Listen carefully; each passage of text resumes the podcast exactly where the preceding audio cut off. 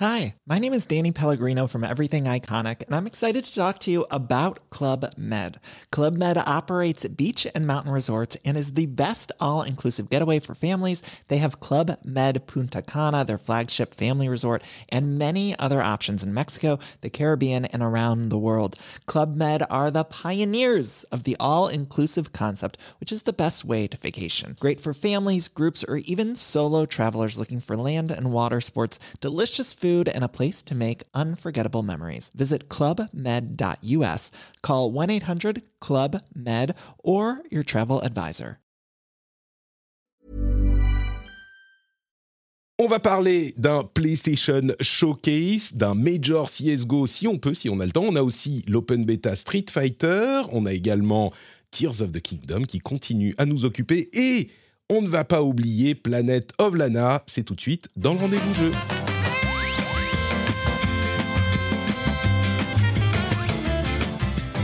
Bonjour à tous et bienvenue dans le rendez-vous jeu, c'est l'épisode numéro 295. Je suis Patrick Béja, nous sommes en mai. Est-ce qu'on est en mai? Oui, on est en mai 2023. Non, mais je- Parce qu'il y a tellement de trucs qui se passent, tu vois, je me dis, je pense à juin, je suis focalisé sur juin. Il y a le 3 qui arrive, qui est pas le 3, mais qui est quand même le 3, qui a déjà commencé hier avec PlayStation qui nous a présenté ses trucs. Donc je suis, je suis perturbé. Je suis perturbé. Et en Non, plus je- je de comprends. ça, Trinity va partir. Elle restera là parce qu'en en fait, on se voit jamais, donc elle est quand même là par Internet, donc ça va rien changer. Mais elle part pour son tour du monde dans quelques jours à peine. Bonjour euh, Trinity. Oui, Trinity aussi, elle est perturbée. J'ai plus la notion du temps. Je suis au milieu des cartons. euh, voilà, entre deux cartons, je viens faire un épisode de rendez-vous jeu et je suis contente d'être là comme d'habitude. Mais oui, hein, c'est pas parce que je m'en vais et que je n'ai plus d'appartement et que je vis dans un van que je ne serai plus sur le rendez-vous jeu et que vous m'entendrez plus rire. Ce n'est pas parce que je m'en vais que je pars. Je pense Exactement. que ça, Ouais, ça, on peut le mettre en, sur Ce un sera, c'est euh, je veux ça en épitaphe. Ce sera Oh merde Ah non La voix charmante et un petit peu grave que vous entendez, c'est celle de Thomas Merreur, alias Amaebi, alias Crevette. Bonjour Thomas, comment vas-tu aujourd'hui? Salut tout le monde. Bah écoute, ça va très bien. Ça va très bien. Après un PlayStation Showcase de haute volée avec une annonce Ah oui qui m'a beaucoup plu. Tu peux. Hmm, euh, N'en dis pas plus. Nous allons, nous allons peut-être clasher aujourd'hui dans cette émission. Ah. J'ai entendu que sur Internet, euh, les clashs, ça fait du buzz. Donc, peut-être que si on peut s'arranger un petit peu... euh, Ah, on va s'engueuler. Ouais, très bien, on va faire ça. Euh, et peut-être, j'espère qu'en cours d'émission, Mélinda d'Avansoulas nous rejoindra. On verra si elle peut s'extirper des difficultés techniques de ses propres enregistrements. C'est en tout cas le but. Et on va se lancer dans un instant. J'ai quelques petits trucs à, à rajouter, mais avant même de commencer à parler jeux vidéo, je voudrais remercier les patriotes qui ont rejoint le rendez-vous jeu, qui soutiennent cette émission, qui font que cette émission peut se faire, à savoir Claymore Revean, Voltarios et Fluent en majuscule, tout en majuscule. Euh, donc il est vraiment non, mais je parle bien anglais, ok? Je suis fluent. c'est pas genre fluent, mais c'est genre il faut le savoir. Et donc, merci à vous trois, et en particulier à Revean, que, qui, avec qui on interagit depuis un petit moment. Merci à vous trois et au producteur de cet épisode, Lancelot Davizard, qui a trouvé le niveau secret sur patreon.com slash rdvjeux. Et à propos de rendez-vous jeu, euh, j'aimerais vous rappeler que la semaine dernière, on a fait un crossover incroyable, euh, pire que pire. Non, mieux que les films Marvel. Euh, on va dire que si c'est Endgame, euh, c'est presque aussi bien. Si c'est la phase 4, c'est beaucoup mieux. Euh, Silence on joue cross RDV jeu et ça a l'air de vous avoir pas mal plu. Donc, si vous l'avez pas entendu, on, parle beaucoup de Tears of the Kingdom. On parle quasiment exclusivement de Tears of the Kingdom. Je voulais dire que on ne spoil quasiment pas. Il y a des gens qui ne l'ont peut-être pas écouté. Parce que vous allez dire, mais attendez, est-ce qu'il spoil, est-ce qu'il spoil pas? On en parle avant de commencer à parler du jeu. Mais également, euh, disons que ce, que je peux vous dire, c'est que si vous avez joué, on va dire, allez, deux heures après l'introduction du jeu, vous pouvez y aller. On parle pas de l'histoire, on parle pas. C'est pas un- une émission, on parle du jeu après l'avoir fini. Évidemment, hein, c'est une semaine qu'il était sorti. Donc euh, voilà, vous pouvez y aller si vous avez joué, allez, on va dire 5-6 heures. Euh, si vous voulez pas être spoilé du tout, vous pouvez y aller à peu près à ce moment si vous avez exploré un tout petit peu après être sorti de la zone de tutoriel. Euh, donc voilà, ça c'est précisé. Et maintenant, Du coup, on peut parler de ce qui nous intéresse aujourd'hui. D'abord, le PlayStation Showcase. Alors, d'abord, pré-showcase, et puis après, je vous explique, je vous explique ce qu'est un PlayStation Showcase, et puis on va parler du PlayStation Showcase. Vous avez compris, hein C'est le sujet du jour. Très bien. Vous suivez euh, petit Patrick, explique-nous ce que c'est un PlayStation Showcase, s'il te plaît. Alors, si tu veux, euh, juste avant ça, je vais le petit teasing. PlayStation Showcase, je sais que vous attendez mon explication. Mais avant ça, euh, je dois vous dire que lors de la présentation de la stratégie de Sony, on a eu quelques informations assez intéressantes et surtout quelques chiffres assez intéressants sur la santé de l'écosystème PlayStation. Deux chiffres que j'ai retenus, enfin deux infos. D'une part, le PSVR 2 ne se vend pas si mal, messieurs, dames. Il s'en est vendu 600 000 depuis la sortie en février. C'est plus que le PlayStation VR 1 sur la même durée. Donc, euh, on était assez sceptique des performances possibles du PSVR 2. Alors, clairement, il n'a pas explosé les chiffres du PSVR 1, mais au minimum, eh ben, il se vend pas trop, trop mal et il se vend un petit peu mieux que le PSVR 1. Donc, ça, c'était la première chose. Et la deuxième chose, c'est les chiffres du PlayStation Plus Extra et Premium qui sont. Alors, en gros, on a 14 millions d'abonnés qui sont abonnés aux versions plus chères du PlayStation Plus, donc Extra et Premium. Et en tout, on a euh, quelque chose, à peu de choses près, euh, un petit peu moins de 50 millions d'abonnés tout court si on inclut PlayStation Plus, PlayStation Plus Extra et PlayStation Premium. J'ai l'impression qu'il n'y a pas vraiment de gens qui n'étaient pas abonnés PlayStation Plus qui se sont abonnés PlayStation Plus tout à coup. Par contre, euh, il y a 14 bah, millions de personnes qui ont pris un abonnement plus cher. Donc, ce que ça veut dire, c'est que euh, bah, Sony fait plus d'argent. Donc, ce n'était pas une si mauvaise opération pour eux au final. Euh, évidemment, ça leur coûte un petit peu d'argent de, faire euh, cette offre-là. Par comparaison, toujours selon les chiffres brillants d'Oscar Lemaire, on a pour le Game Pass environ 25 millions d'abonnés. Au dernier chiffre, c'était il y a un an, on va dire. Euh, c'est difficile à comparer euh, précisément l'un et l'autre parce que à côté du Game Pass, il y a évidemment le Xbox Live Gold, mais qui est complètement délaissé. Le Game Pass est plus, est plus vieux également. Mais donc, 25 millions de Game Pass contre 14 millions d'abonnés plus et extra, enfin plus euh, extra et premium.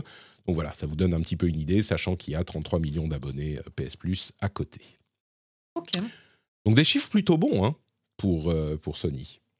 Ouais, ouais, carrément. Moi, je suis assez étonné ouais, pour le, le, PlayStation, euh, PlayStation VR. Euh, tu vois, je m'étais, je m'étais plutôt dit que ça allait peut-être pas forcément marcher. J'avais pas l'impression qu'il y avait un énorme engouement envers le, le, PlayStation VR, bien que moi, ça m'intéresse, mais c'est à chaque fois, c'est un peu le c'est un peu ce que je prendrais en dernier. Tu vois ce que je veux dire? C'est que je trouve ça cool, euh, mais euh, bon, euh, si j'ai le choix, c'est pas la première chose que je prendrais. Et finalement, qu'ils fassent des, des, chiffres meilleurs que le premier, etc., c'est que ça intéresse quand même, ça intéresse quand même pas mal de monde, quoi. Après, c'est pas non plus des, les chiffres du, du PlayStation Plus, mais, mais quand même, quoi. C'est ça. Je crois que, euh, alors évidemment, il était, il était assez cher. Le line-up de jeu n'était pas euh, hyper convaincant non plus.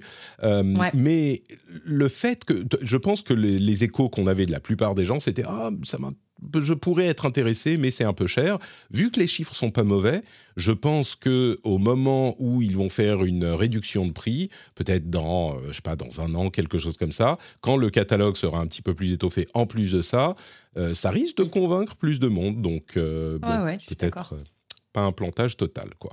Parce que c'est de ça qu'on parlait à un moment. Hein. On se disait, est-ce que ça va vraiment se vendre suffisamment pour que la dynamique s'engage sur la plateforme? Euh, Est-ce qu'ils vont pas vendre beaucoup moins que le PSVR 1 et à ce moment, ça serait compliqué d'intéresser les devs? Bon, visiblement, ça n'a pas l'air de, s'être matérialisé trop. ce qui veut dire que ça a convaincu des, nouveaux, euh, des nouvelles personnes et qu'ils ont réussi potentiellement à garder les personnes qui avaient le PlayStation VR 1. Quoi. Au moins une partie. C'est plutôt. une partie, c'est ça. Du coup, on arrive à ce que je teasais, l'explication du PlayStation Showcase. Dans la communication de Sony, euh, je, vois, je vois Thomas qui est tout excité. Ah je, je vois tes paroles, mais je me dis, j'attends, j'attends. Alors, dans la communication de Sony, qui s'est Nintendo directifié comme à peu près toute la communication du monde du jeu vidéo, il y a deux types de présentations en ligne. Il y a d'une part les State of Play, qui sont généralement des présentations où on va euh, mettre en avant des jeux d'éditeurs tiers, petits ou gros, et qui sont euh, plus fréquents et moins longs que leur contrepartie des PlayStation Showcase. Donc, on va dire les State of Play, c'est les petites présentations, et en parallèle de ça, il y a les showcases dans lesquels, généralement, c'est leur porte-étendard, c'est-à-dire qu'ils vont présenter leurs jeux euh, first party, donc développés par les studios de Sony eux-mêmes, et ils vont en présenter, ils vont présenter les, gros canons, ils vont sortir les gros canons, les gros morceaux, les gros jeux, quoi, les trucs, les AAA exclus. Donc, les showcases, c'est les grosses présentations. D'ailleurs, là, on est dans le halo de, de, l'E3 décédé. Euh, et, donc, on est vraiment dans cette période où bah, c'est le moment de taper fort. Donc, il faut, je pense, garder ça à l'esprit quand on pense à la manière dont euh, les joueurs envisageaient ce PlayStation Showcase qui a eu lieu hier au moment où on enregistre. Euh, et qui durait un petit peu plus d'une heure.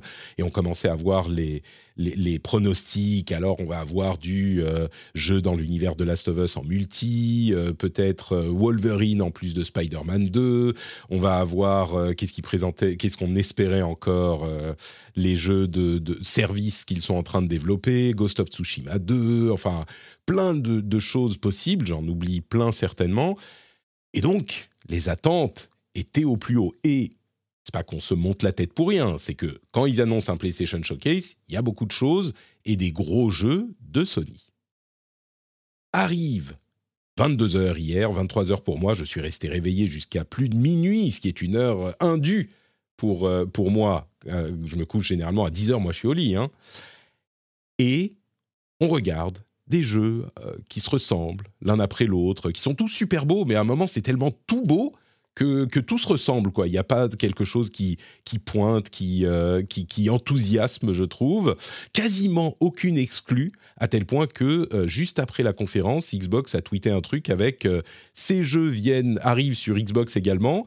Et on était sur genre la moitié des jeux présentés pendant le PlayStation Showcase, y compris les gros, arrivent sur Xbox également.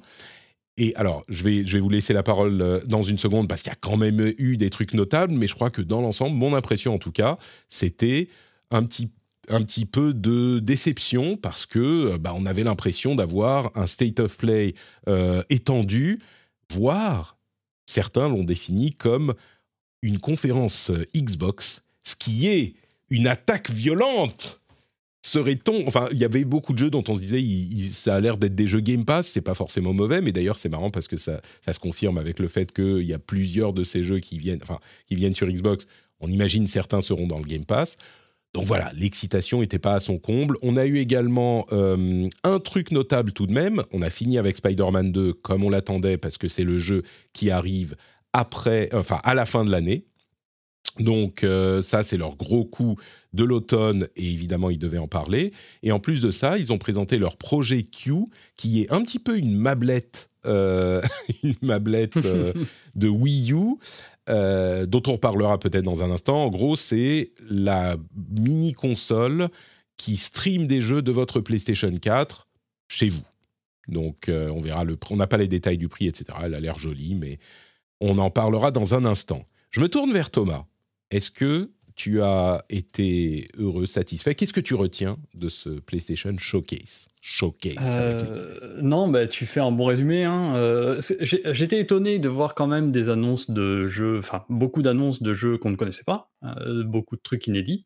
Mais effectivement, où sont les first parties? Et, et puis, comme tu dis, c'est vrai que euh, du shooter euh, en PVP. Euh, Par exemple, j'étais j'étais très content de voir le logo Haven apparaître. je crois que c'est le premier Fair Games hein, que tu qu'on voit là. c'est le premier jeu, c'est le jeu qui ouvrait le showcase.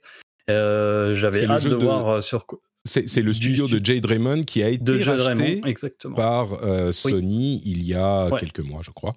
Qui est, qui est dans l'escarcelle PlayStation Studio maintenant. Et donc, mais voilà, Bon, euh, ça, alors, ça, l'habillage m'a fait de ouf penser à Watch Dogs 2. Mm. Euh, mais en même temps, ce serait pas très étonnant. hein. Il y a beaucoup d'anciens d'Ubi Montréal qui, qui sont venus avec Jade.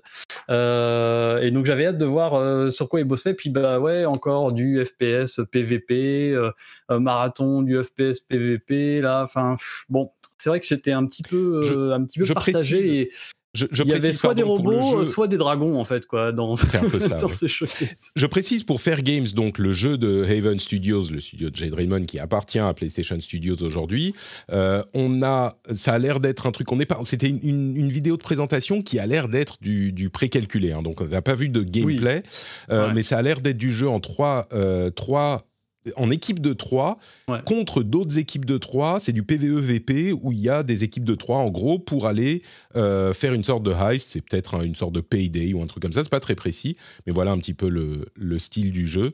Euh, il faut déjouer les services de sécurité et en même temps euh, combattre les. Je verrais bien un third-person shooter, moi. ti- Je tire à la troisième personne. Et en Ah, même temps battre les ennemis, enfin les, les autres équipes qui essayent de, de dérober le, le, le, prix euh, avant eux, avant nous. Ouais, donc euh, voilà, un gros. Bon, pas mal de petites surprises, quoi. L'annonce de Metal Gear Delta, par exemple. euh, au début, je, croyais, comme, euh, je pense, comme 90% des gens, que c'était le trailer de Fourmi de Microhits. Après, je me suis dit, ah non, mais attends, c'est peut-être la suite, le nouveau jeu de Patrice Desilets avec son studio, là, tu sais, qui était euh, parti sur le truc de l'évolution. Ah, et finalement, euh, Solid Snake, qui sort de nulle part, on sait pas trop qui, pourquoi, comment, etc. Le, le- le truc a l'air un peu de retomber. Bon, Snake Eater, en plus, moi, c'est carrément pas mon épisode préféré. Euh, bon, il y a, Alors, tu vois, il y a pour, plein de petites choses comme ça. des emails, Le- pour m'éviter Ah. des emails, je vais quand même mentionner le fait que Metal Gear Solid 3 Snake Eater est considéré par beaucoup comme le meilleur euh, Metal Gear Solid. Clairement, Thomas. si euh, vous alors, voulez, hein. Euh, Si vous voulez, hein. Thomas Amaidi Chacun ses goûts, après. euh, emailénervé.com. Euh, moi, j'y Ah, pas mais t'as joué, dit qu'il fallait du clash. C'est vrai, c'est vrai, t'as raison. Merde, oui, oui. Ah. Non, mais t'es fou. Donc c'est Thomas, Metal Gear Snake Eater, c'est nul. Euh, le, truc qui est important à noter, évidemment, c'est que euh, Kojima, Hideo Kojima, n'est plus chez Konami. Il s'est fait sortir euh, comme un malpropre de chez Konami. Konami fait très très peu de jeux vidéo depuis des années. Ils y reviennent timidement ces derniers temps. Mais alors, qui est derrière le projet? Comment ça va être géré? Qu'est-ce que Disons que c'est relativement malin parce que en commençant le retour dans le jeu vidéo par un remake, tu as au moins le matériau de base auquel tu peux te fier. Donc tu peux commencer à regagner le cœur des joueurs comme ça, mais il y a quand même beaucoup d'interrogations. Là aussi, on a vu euh, un trailer en image de synthèse, je pense. Hein, je pense pas que ça soit du gameplay. Oui, caramba. Mais, tout, tout début- était- il y avait quasi- quasiment 80% des trucs, ça commençait par not actual gameplay, euh, quasiment. euh, Donc c'est vrai que c'est, ouais, il y a toute cette frustration à la fois de présentation inédite, pas mal de petites suites, des DA qui sont quand même pas ouf. Et alors, par contre, il faut se pencher vers les petits jeux entre guillemets, mais qui avaient déjà été euh, bah, présentés. Euh, Là, comme je vois dans le chat, évidemment, Plucky Squire, ouais, évidemment, avec ce jeu euh, qui mêle avec une DA très très colorée, euh, qui mêle à la fois 2D dans, où on plonge à l'intérieur d'une sorte de livre de conte avec le héros qui finit par euh, surgir à l'intérieur de, de, de la chambre. Et ça fait un peu penser d'ailleurs à Tiny Kin ensuite le côté de- d'exploration des, des niveaux comme ça ou de Chibi Robo.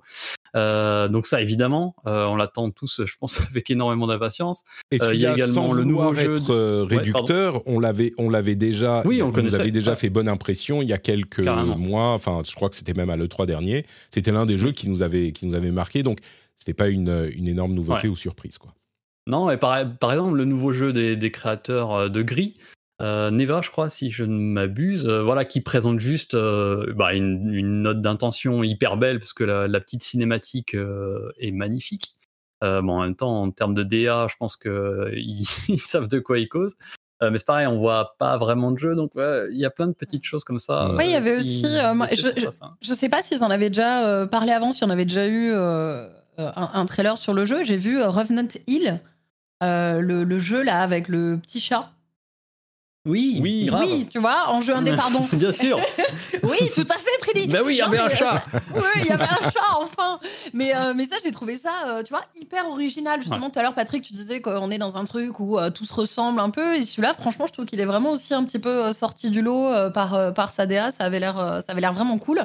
Et, justement, je trouve qu'il y a vraiment cette tendance, on en avait déjà même discuté probablement dans des épisodes précédents, mais cette tendance du, du jeu indé qui arrive vraiment à avoir quelque chose qui te marque parfois, parfois plus que ce qu'on va te montrer sur un triple A, quoi. Bah en fait, les DA des triple A, les trucs, enfin, c'est vrai, c'est du triple A, donc ça brasse large, donc il faut une DA comme globalement générique, il faut un gameplay globalement générique, qui en met plein les yeux, etc.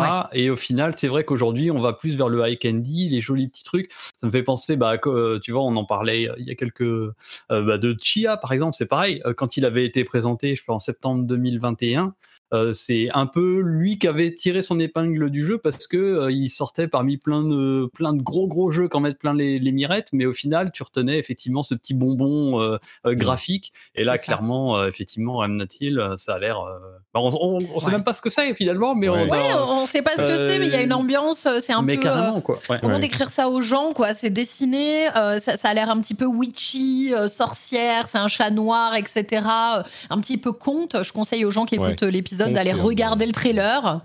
Euh, parce que honnêtement, moi, il m'a, il m'a tapé dans l'œil directement. Et pourtant, je sais pas ce que c'est. Je suppose que ça va être un platformer aventure. Ouais, cinématique platformer, j'imagine. Voilà. Ouais. Euh, ça, a l'air sur le côté euh, ombre chinoise et tout. C'est ça, un petit peu ombre chinoise, papier découpé. Ce qui, ce qui en fait, l'impression que ça donne. et puis, on va parler des, des, jeux qui vous ont marqué quand même, hein, parce qu'il y a de quoi, il y a de quoi dire malgré tout. le truc j'ai l'impression que ces gros jeux AAA, individuellement, si tu prends, prenais le temps de t'intéresser à ce que c'est, tu pourrais dire ah oui celui-là pourquoi pas ça peut être euh, de quoi ça parle qu'est-ce que c'est quel est le gameplay. Mais là quand c'est un enchaînement de euh, trailers dont certains effectivement commencent avec euh, enfin beaucoup commencent avec c'est pas du gameplay euh, bah t'as pas le temps d'en tirer les spécificités. Et du coup les jeux indés qui ont une proposition graphique qui est originale forcément ils te tapent plus à l'œil. Ce que je veux dire c'est que ces gros AAA ça veut pas dire qu'ils seront pas bons mais c'est juste que là, perdu dans cette soupe de triple A, bah, ils tiraient pas leur épingle du jeu. Quoi. Et c'est, oui, c'est ça. Et on, le remarque depuis plusieurs euh, showcases, de, sur, euh, que ce soit pour PlayStation ou autre, mais, euh, mais c'est vrai que c'est, c'est, vraiment quand tu te démarques un petit peu comme ça graphiquement que, que, les gens arrivent à retenir, ou alors quand c'est une énorme licence, comme on va en parler, des licences qu'on attendait, où là on fait Oh, ça y est, ça arrive enfin, tu vois. Et on bah, justement, voit du Trini, Vas-y, dis-nous ce que tu attendais et ce qui t'a plutôt euh, plu. Euh, moi, moi, ce qui m'a, euh, ce qui m'a plutôt plu forcément, c'est Alan Wake 2. Hmm. voilà, Alan Wake, qui est un jeu auquel, auquel j'avais joué à l'époque, qu'on attend depuis, depuis super longtemps. J'ai adoré le trailer, j'ai adoré l'ambiance. Le jeu est beau, l'ambiance. L'ambiance m'a plu. On, sent en plus qu'ils ont encore un peu plus travaillé, travaillé le lore, l'univers, etc. Euh, donc moi, c'était vraiment le coup de cœur forcément de, ce euh, showcase. on, avait, on savait déjà qu'il allait avoir un, Alan Wake. Hein. Mais on n'avait pas vu d'image du jeu. Et il arrive. Voilà, euh, il, arrive là en 2023, non? 17 ah octobre, 17 euh, octobre ou 12 Ouais, le 12 c'est euh, Assassin's Creed. C'est Assassin's Creed. Voilà, c'est ça. Donc euh, moi vraiment Alan Wake, bah, bah, gros coup de cœur. On, ne voit pas forcément de gameplay, on voit juste une séquence où on comprend qu'on sera en caméra épaule. J'ai eu l'impression au niveau du mm. trailer quand on voit quand on voit la, la, la, meuf du FBI. mais mais voilà, ça c'était pour moi le, le, grand moment de la soirée pour moi. et forcément, bah il y a eu aussi euh, Assassin's Creed. Alors, Assassin's Creed n'est pas ma licence de cœur, euh, mais euh, ayant suivi depuis le début Assassin's Creed, ayant fait presque tous les opus, ben voilà, là il y a un espèce de retour aux sources. Je pense que vous en parlerez peut-être un petit, un petit peu mieux que moi, mais j'ai eu l'impression que, en tout cas de ce que j'en ai vu, ils essayaient de, de reprendre un petit peu à zéro, entre guillemets, au niveau mm. de, l'univers, de, tout ça. donc ça m'a plutôt. Bah, Justement, Thomas, c'est un peu ça. Il connaît bien Assassin's Creed. Euh, est-ce qu'il y a d'autres jeux qui t'ont qui t'ont marqué qu'on peut évoquer, Trini, ou est-ce qu'on passe à, Thomas? Non, tu peux passer, tu peux passer à Thomas. Moi, c'était vraiment ces trois-là, hein. Revenant Hill, Alan Wake et Assassin's Creed, qui m'ont vraiment euh, tapé dans l'œil. Après, il y avait des trucs euh, sympas, mais c'était pas, c'était pas ce qui m'a le plus marqué. Hein. Du coup, Assassin's Creed Mirage, qui reprend le personnage de Bassim de Valhalla, qui était censé être un DLC euh, au départ et qui a été repensé en jeu complet, euh, peut-être un petit peu pour faire du... Alors je vais pas dire du remplissage, mais euh, pour s'assurer qu'on aurait une sortie pas en 2022. Thomas, quel jeu t'ont marqué, dis-moi? Oui, bah si, oui, évidemment, bah euh, connaisseur de la série, euh, oui, c'est vrai que ça fait ça fait longtemps qu'on l'attend. Surtout, ça fait longtemps qu'on attendait une date de sortie, euh, mine de rien, sachant que on sait effectivement c'était un DLC qui était prévu et qui était prévu bien plus tôt et qui, quand il a même été transformé en gros jeu, enfin pas en gros jeu, en jeu intégral, en stand-alone, on va dire, devait sortir également plus tôt. On sait qu'il a été repoussé. Donc on attendait avec impatience cette, euh, cette date. Euh, les dernières rumeurs faisaient état plutôt fin août, début septembre, finalement 12 octobre. Euh, et oui, comme disait Trinity, alors donc c'est un jeu qui est compliqué pour Ubisoft hein, parce que bah, c'est un ancien DLC de Valhalla. Donc tu pars du squelette de Valhalla et il faut construire un nouveau jeu avec. Donc, euh, il y a un retour aux sources évident avec euh, bah, ce gros clin d'œil. On, se retrouve à Bagdad, donc Moyen-Orient, gros clin d'œil au premier Assassin's Creed. Euh, je sais également qu'Ubisoft Bordeaux a à cœur d'aller, de revenir vers les piliers de gameplay qui ont fait le succès de la série au tout début, notamment bah, les trois premiers, trois quatre premiers épisodes. Donc vraiment parcours, infiltration, avec pour l'infiltration le retour au black box, donc ces fameuses missions fermées avec plein d'issues possibles euh, façon Assassin's Creed Unity. Euh, et euh, donc voilà, mais avec ce truc très compliqué de rester dans le carcan Valhalla, avec le moteur, avec uniquement d'être euh, contraint par les outils de Valhalla, notamment par exemple euh, au niveau du parcours, il pouvait pas mmh. tout repenser. Euh, ça, il aurait fallu refaire les animations depuis le départ. Donc voilà, donc il a une position assez compliquée parce que surtout que maintenant il va arriver trois ans après Valhalla. Ça fait trois ans qu'il n'y a pas eu d'assassin, il n'y a jamais eu une pause pareille dans la série. donc il a des attentes énormes alors que il a un scope pas ouf. Mmh. Euh, donc attention, euh, mais, euh, mais oui, les, ce premier trailer, c'est la première fois qu'on voit des images de gameplay. Et quand même super prometteur. La ville, l'ambiance de la ville de Bagdad a l'air complètement dingue.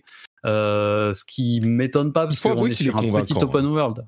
Ouais, ouais, ouais. c'est un petit open world. Alors du coup, ils ont, ils ont cette fois-ci pu concentrer vraiment leur attention sur une zone de jeu plus réduite. Mmh. et donc potentiellement assez prometteuse.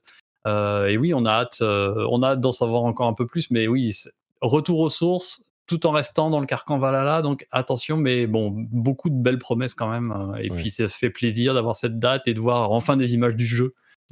oui, après, comme, comme, comme, comme d'hab, ça va être quand même, euh, ça va être quand même très beau. Euh, effectivement, petit retour aux sources. J'attends aussi de voir un petit peu. Euh, je trouve que le, la difficulté d'Assassin's Creed, c'est à la fois de garder les joueurs fidèles par rapport à cette formule qui marche si bien, tout en arrivant à proposer de la nouveauté, sans pour autant dénaturer le jeu. Je trouve que c'est à, chaque fois un challenge qui a été parfois payant et parfois non, en fait, selon les selon les Assassin's Creed. mais là, ouais, je, je suis assez impatiente euh, de voir ce que ça va donner. Je doute absolument pas que la carte va être géniale. Ils sont très forts là-dessus quand même. Les cartes sont mm. toujours extrêmement belles, extrêmement bien travaillées. Le gameplay est fluide, tout ça. Euh, voilà, revenir un petit peu aux sources sur les, comme tu le disais, les, bases euh, des premiers, mais aussi bah, qu'est-ce qui va être rajouté pour un petit peu, comment dire, rafraîchir aussi la formule à la fois. quoi. C'est un vrai challenge de trouver cet équilibre. J'imagine qu'on en entendra un petit peu parler dans euh, les conférences qui arrivent euh, dans quelques semaines. Et je note que la date de sortie du coup, donc c'est le 12 octobre et le 17 euh, arrive Alan, Wake 2. Donc euh, ça commence déjà, l'embouteillage commence, on va dire. Non mais c'est comme euh, d'habitude, voilà, en octobre et en février, c'est fini en fait, on n'a pas de vie, et en juin, Et en juin en plus. Mais on fait euh, comment là Juin Non mais c'est, on va, possible. on va pas passer 2023 les amis. Hein. Je, pense je pense pas, oui, on va pas y survivre. Il y a Mélinda qui nous a rejoint. Salut Mélinda, comment vas-tu? T'as réussi à t'en sortir? Oui, je suis vraiment désolée. Hein. C'est non, mais improbable la première fois que ça nous arrive d'avoir toute la régie qui a planté au moment de l'enregistrement de l'émission. Donc on a pris. Mais t'as réussi, on aura notre multijoueur quand même. Vous l'aurez cet après-midi, il est assez sympa. Alors on est revenu aussi sur la conférence et puis j'étais avec Julien Tellouk et Jean-François Maurice. Donc super. Et bah du coup, euh, bah, tu arrives à la fin de la conférence, mais tu sais déjà euh, quel, euh, quel jeu tu as retenu, toi. On, était, on disait qu'on était un petit peu déçus par cette conférence, qu'il y avait beaucoup de jeux tiers, peu d'exclus et peu de, de, grosses cartouches de Sony. moi, je pense qu'ils ont, qu'ils ont gardé les cartouches. Ils se sont dit, on n'en a pas besoin maintenant, mais on en présentera à la fin de l'été ou à un autre moment quand on aura besoin de vendre des consoles. Maintenant, c'est pas la peine. Mais, mais du coup, il y avait quand même des jeux à retenir. Est-ce qu'il y en a qui t'ont tapé dans l'œil, toi, Melinda? Allô? Melinda? Mais Melinda est Et la figée. régie a figée. La, régie, la régie a replanté. Bah, du coup, je peux vous dire quels jeux euh, m'ont marqué moi. euh, Oui. Si j'arrive à les retrouver, les jeux qui m'ont marqué, eh ben, il y a évidemment euh, Dragon's Dogma 2. Ah, elle est revenue. T'es là, Melinda? C'est bon? Lui, c'est la cata. Vous m'entendez bien là? Ouais. Oui, là, alors on ça va. t'entend. Là, on t'entend. Du coup, les jeux qui t'ont marqué, toi. Euh, alors, moi, moi j'ai bien aimé, en fait, de voir beaucoup plus de jeux, plus de jeux indépendants qu'on envoyait ces derniers temps euh, chez PlayStation. Après, je suis comme vous, je suis arrivé au constat que c'était bien, mais pas top. Hmm. Euh, On attendait Spider-Man 2, bah, on l'a eu, on l'a eu longuement. Euh, moi, beaucoup le, le aimé. minimum syndical, Spider-Man 2 pour cette Ouais. conf, hein, clairement. Ouais, j'attendais d'autres jeux de leur gros studio parce que finalement, de leur studio, on a vu bah, tous les jeux services qui vont nous balancer dans les prochains, dans les prochains mois. On n'a même pas de date de sortie, ça c'est aussi un autre, euh, Oui. un autre enseignement. Heureusement qu'ils ont des jeux tiers pour avoir des dates de sortie. Euh, moi, j'ai beaucoup aimé Neva. Euh, Ah, on en parlait, oui. Mhm. Voilà. ça, voilà, ça, j'ai j'ai beaucoup aimé Sword of the Sea. Alors, je suis très jeu aussi, petit jeu indé comme ça. ça J'aime bien, je trouve que c'est rafraîchissant. Rappelle-moi là- lequel c'était. ce- Ah, c'est celui de, de. Oui, oui, c'est le skateboard De- sur, des la- créateurs sur les sables. Voilà, exactement. Ouais. Et, euh, et, et- et- et j'ai trouvé ça, euh, voilà, c'est Matt Nava qui Le rip-off de Johnny. Journey, euh, The Passless. euh, voilà, exactement, mais je trouve ça bien. Et puis, même d'un point de vue euh, visuel, c'était rafraîchissant. Ça donnait une autre patte graphique à la, à la conférence. Euh, moi, c'est les jeux qui m'ont donné envie. Après, euh, j'ai vu Alan Wake 2, qui est ma- On en a parlé, ouais. le jeu qui m'a foutu les plus le- les jetons de toute ma vie quand j'ai joué au premier. J'ai trouvé ça tellement anxiogène que je vous jure, ça m'a fait cauchemarder. Euh, là, ça a l'air d'être la même chose avec un peu d'horrifique, donc c'est vraiment pas du tout pour moi. Ça m'a suffisamment. C'était suffisant. Non, non, j'ai pas eu de jeux qui m'ont euh, m'ont mis le voilà ce côté waouh. À part ces petits jeux indés que j'ai vraiment Mm. trouvé sympa. Euh, Revenant Hill, j'ai rien compris à cette histoire de chat noir et de sorcière, mais donné Vrai Ah, Moi, j'ai bien aimé. J'ai rien compris non plus, mais j'ai trouvé ça trop mignon. Mais voilà, j'ai trouvé ça génial. En fait, j'avais envie, presque, j'avais envie de ça. J'avais envie de voir des petits jeux comme ça. Ça m'a fait plaisir de les voir. Euh, pour le reste, bah, c'est une conf, euh, une, une conf PlayStation, c'est-à-dire qu'il y a plein de choses. On ne sait pas quand est-ce qu'on va y jouer, mais ça avait l'air sympa. Ouais. voilà. Je crois qu'on est assez. euh, Tout le monde a à peu près le même constat et j'ai l'impression que beaucoup de gens se sont arrêtés sur les mêmes jeux. Je vais quand même en mentionner deux ou trois en plus. Il y avait, comme je disais, Dragon Dogma 2 qui est euh, un jeu qui a, enfin le 1 a une sorte de statut euh, iconique chez les connaisseurs. C'est un petit peu le Japon, c'est un jeu de Capcom qui est sorti en 2009, je crois, quelque chose comme ça, 2011. Euh, c'est un peu un jeu de Capcom qui se met au RPG à l'occidental avec à la sauce japonaise. Et ils ont annoncé une suite il y a un an presque, je crois. Et là, on en a vu quelques images. C'est euh, plutôt intéressant et, et je suis curieux de voir ce que ça donnera vraiment. C'est imaginer Donjons et Dragons fait par les Japonais, quoi. C'est un petit peu ça. Skyrim à la sauce Dark Souls ou un truc du genre. Mais bon, j'ai tous les, tous les buzzwords que vous voulez. C'est Donjons et Dragons à la sauce japonaise. Euh, on a aussi, évidemment, je ne peux pas ne pas mentionner Destiny 2, le trailer de la dernière extension de, euh, de, de, de la, cet arc qui a commencé il y a dix ans. Et la chose qui fera sauter de leur chaise les gens qui connaissent le, jeu, c'est que on voit dans cette extension le retour de Cade. Et je peux vous dire que moi, devant euh, mon ordinateur, j'étais en train de crier, vous savez, avec le point. Ah, c'est toi que j'ai entendu alors C'est ça, C'est toi que j'ai exactement. entendu. Exactement. Mais ça, ça ne parlera qu'aux gens qui connaissent Destiny. C'était un personnage qui avait disparu il y a quelques extensions, euh, en partie parce que l'acteur qui le jouait coûtait sans doute un peu trop cher, il avait d'autres choses à faire. Mais là, il revient visiblement pour la dernière, donc c'est plutôt cool.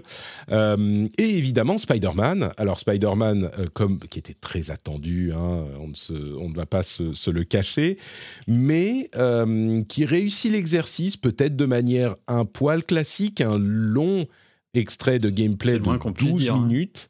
Euh, c'est du Spider-Man comme on l'attend, avec différents personnages, différents pouvoirs qui ont l'air marrants, mais surtout, c'est extrêmement unchartisé, unchartedisé, un- unchartedifié.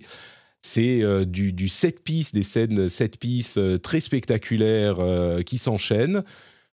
Bon, c'est. Comment dire Si vous venez euh, sur Spider-Man pour voir un truc qui n'est pas Spider-Man, vous allez être déçu. si vous attendez Spider-Man et des pouvoirs étranges de Venom, parce qu'on a Venom dans cet épisode, et il euh, influence évidemment Peter Parker, et la relation entre Peter Parker et Miles Morales semble euh, en être affectée, et on peut switcher visiblement de l'un à l'autre, il faudra voir si on peut le faire à n'importe quel moment à la GTA V dans le jeu complet pour faire un petit peu bah, ce qu'on veut dans le jeu. Il faudra voir peut-être même qu'on aura plusieurs personnages, d'autres que les deux Spider-Man euh, à voir. Mais euh, bah, l'exercice est, classique, mais spectaculaire et réussi, je trouve. Il fait ce qu'on lui demande. Euh, Thomas a l'air un petit peu blasé, mais... Oh, J'ai l'impression d'avoir joué à ce jeu déjà. Ah, mais tu y as joué, bien sûr. C'est un gros triple A de, c'est un gros triple A spectaculaire solo de euh, tu vois non mais de, fin d'année. On, parlait euh, je vais bon voilà. Désolé on parlait d'Assassin's Creed tu vois et, d'une série qui se réinvente je veux dire quand tu passes du 1 à, Black Flag ensuite à, Origins. Euh, et voilà mais là c'est des jeux qui n'ont rien à voir c'est là mon point.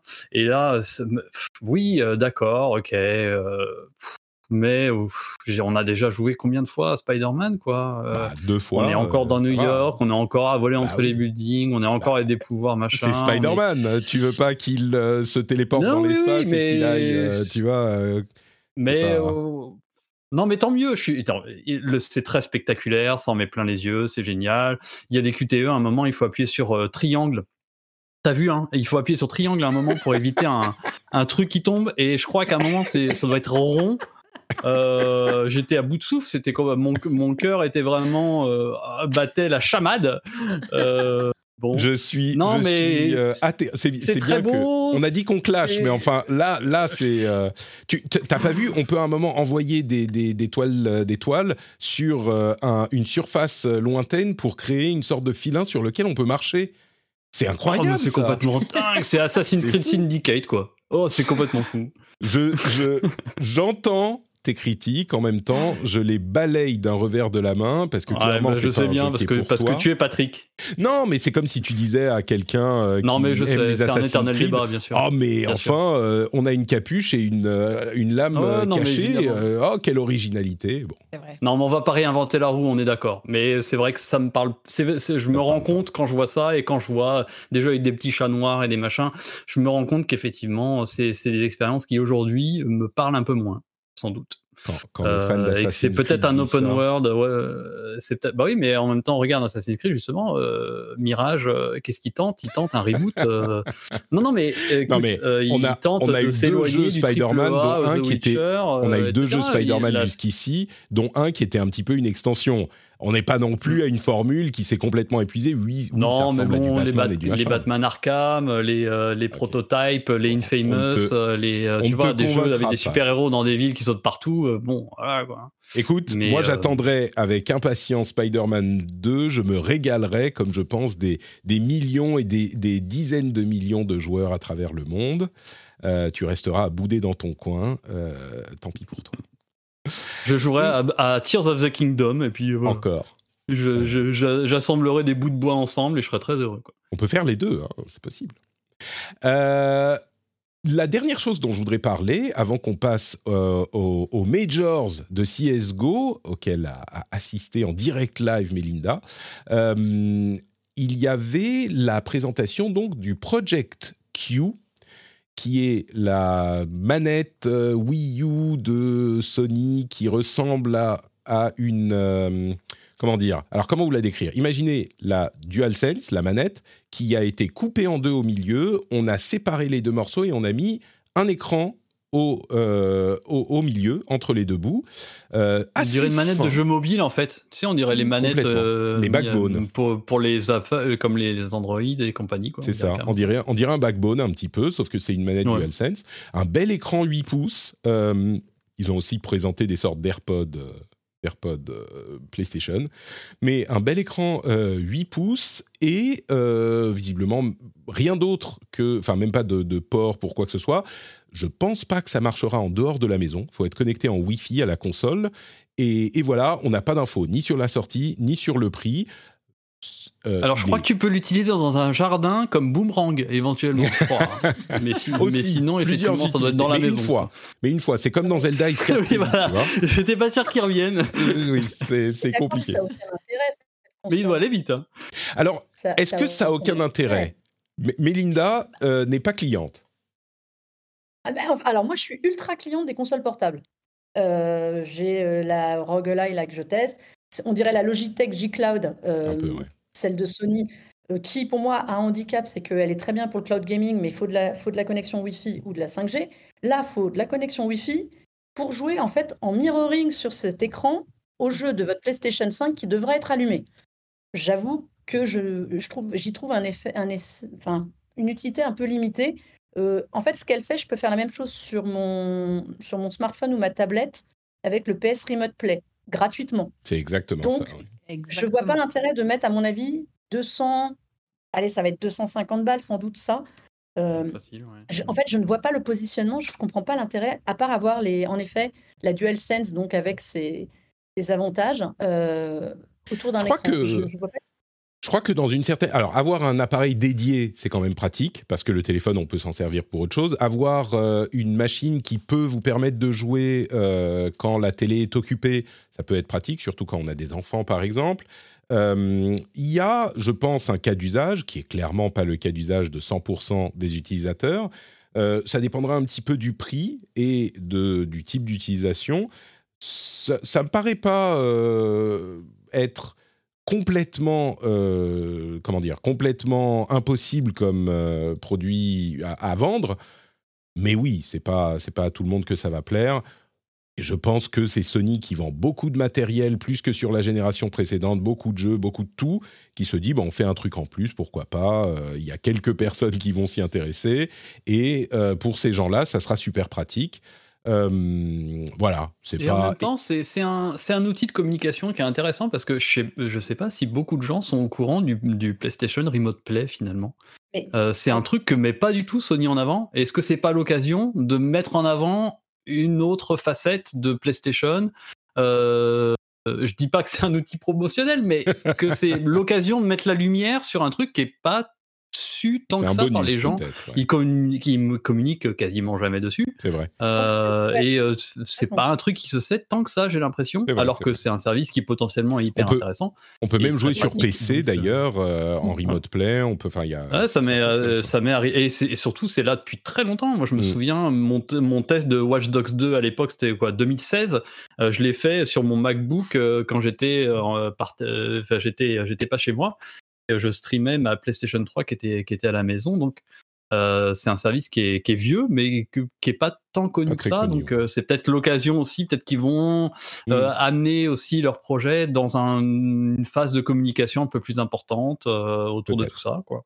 Là où je rejoins, c'est que je pense que ce service, c'est honnêtement, c'est pas le plus stable non plus. Il faut une très très bonne Mm. connexion des deux côtés. Ah oui. Il est pas, on est très loin du Xbox Cloud Gaming, par exemple, qui, fait, qui peut faire aussi euh, remote de la console euh, Xbox.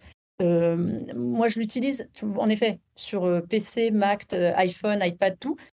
C'est quand même laborieux de temps en temps. Donc, j'espère qu'ils vont renforcer le service. Il y a un truc Bah, qui vaut mieux drôle. être chez soi. hein.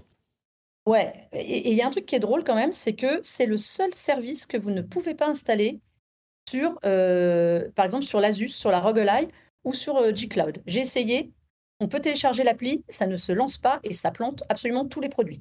Je pense que c'est parce qu'ils voulaient se le garder, mais c'est un service. Enfin, je comprends pas pourquoi payer pour quelque chose qu'on peut avoir gratuit, en effet, comme tu dis, sur un PC, sur plein d'autres supports, en fait. À moins, à moins, qu'ils se lancent enfin dans le cloud gaming. Et dans ces cas-là, si on peut streamer, par exemple, euh, les jeux qui sont dans le PlayStation Plus euh, euh, Premium, par exemple, les streamer sur cette console-là, je, je commence à avoir un intérêt. Mais pour moi, je vois, en fait, j'ai du mal à comprendre la cible quand tu proposes déjà la même chose gratuitement. Ouais, je peux imaginer que euh, effectivement, si on est abonné PlayStation Plus Premium, euh, potentiellement, on pourra y jouer euh, parce que c'est déjà le cas avec le cloud gaming sur les autres devices. Donc il n'y a pas de raison qu'on puisse pas streamer sur cet appareil également. Effectivement, peut-être si on n'est pas chez soi, bon, peut-être, à voir. Ouais, voilà. Mais je comprends, je, voilà, à voir. À voir. J'ai trouvé À les voir. écouteurs plus intéressants. Ah oui, d'accord. Bon, c'est un peu plus classique, je trouve. Oui, mais Bon. ils sont lossless. ils sont lossless. Important. Voilà. Ouais. Pour l'audio de qualité, donc euh, ils vont au-delà du simple jeu vidéo. Je pense que c'est ça qu'ils visent surtout. Ah, effectivement, d'accord. Sony, toujours amoureux de la musique, évidemment. Bah écoutez, je pense qu'on a fait un peu le tour de ce PlayStation. Beaucoup, on a passé beaucoup plus de temps dessus que je ne pensais. hein. Moi, il m'avait un petit peu laissé euh, tiède, on va dire, pas froid, mais tiède. Mais finalement, on avait des choses à dire. Et du coup, euh, on va avancer vers l'autre euh, gros sujet de la semaine. Encore qu'il y en a encore 40 qui restent, mais le Major de CSGO à Paris, euh, à Bercy, absolument plein sur une semaine, enfin 4 jours, 5 jours, 4 jours. CSGO, qui est donc Counter-Strike Global Offensive, qui est euh, un des e-sports les plus populaires du monde. On pense souvent à, euh, League of Legends ou euh, ce genre de jeu. Et ben, CSGO est extrêmement populaire et en plus, Vitality, équipe française, que vous connaissez peut-être parce qu'elle est à l'origine fondée notamment par Gotaga, a, donc, je ne vous spoile pas si ça vous intéresse, a gagné le championnat, le dernier championnat. Mais vous, savez quoi, je vous résume tout. Euh, Melinda fera un bien meilleur boulot que moi puisqu'elle y était et elle a fait un formidable multijoueur depuis euh, Bercy avec différents intervenants, différents organisateurs qui est euh, passionnant à écouter. Donc, au-delà de ce qu'elle va nous raconter ici, allez euh, écouter en podcast par exemple ou alors sur Tech Co sur le site euh, et regardez le, le- le- le dernier multijoueur ou celui de la semaine dernière. Mais donc, c'était quoi ce, euh, ce championnat, ce Bah, major? Tu dis CSGO, c'est un jeu qui est ultra populaire. Même moi, je n'avais pas mesuré la popularité du jeu en France. On est une de, un des pays où ça fonctionne le mieux. J'avoue que quand ils ont annoncé un major, un major CSGO en France, je ne pensais pas qu'ils rempliraient Bercy. Ils ont rempli Bercy euh, en format, vraiment en format concert. hein. Il y avait des gens assis. euh, euh, Ah Elle a recoupé Mon Dieu, elle va revenir. Non allô, allô, cognac j'ai. Mais, mais c'est marrant ce, ce dont elle parle, le fait que on se rend pas compte de la popularité des différents jeux, c'est hyper vrai. Et, et dans l'e-sport, en fait, l'un des problèmes de l'e-sport finalement, c'est que il y a, c'est très siloifié. Euh, et, et en réalité, euh, CS:GO, c'est un jeu euh, qui est qui est suivi par euh, même en France, on n'en entend pas pa- parler quand on n'est pas fan du truc. Mais, mais bah, comme tu disais, Melinda, ils ont rempli Bercy, quoi. Euh, Quatre jours. Désolée, je suis. C'est vraiment la cata, la aujourd'hui. C'est pas grave, on meuble. On a l'habitude. Mais merci à vous. Non, non, ouais, vraiment, les quatre jours remplis, moi, je m'y attendais pas. Euh, Il y avait une ambiance de feu. Alors, les supporters de Vitality, évidemment, quand on a une équipe française et qu'on joue un majeur en France, c'est quand même mieux. C'était le dernier euh, sur CSGO. Donc, toutes les équipes, elles étaient au sur-taquet. Euh, pour vous donner une idée, je discutais avec, les, avec le staff de Vitality. Ça fait des mois qu'ils se concentrent vraiment sur cet événement pour être prêts à l'instant euh, où il faut. Ils ont été invaincus tout le tournoi, parce qu'on voit quatre jours nous, mais il y a quand même euh, il y a 15 jours avant en fait, de compétition quasiment. euh, C'était au Parc Floral où il n'y a pas de public.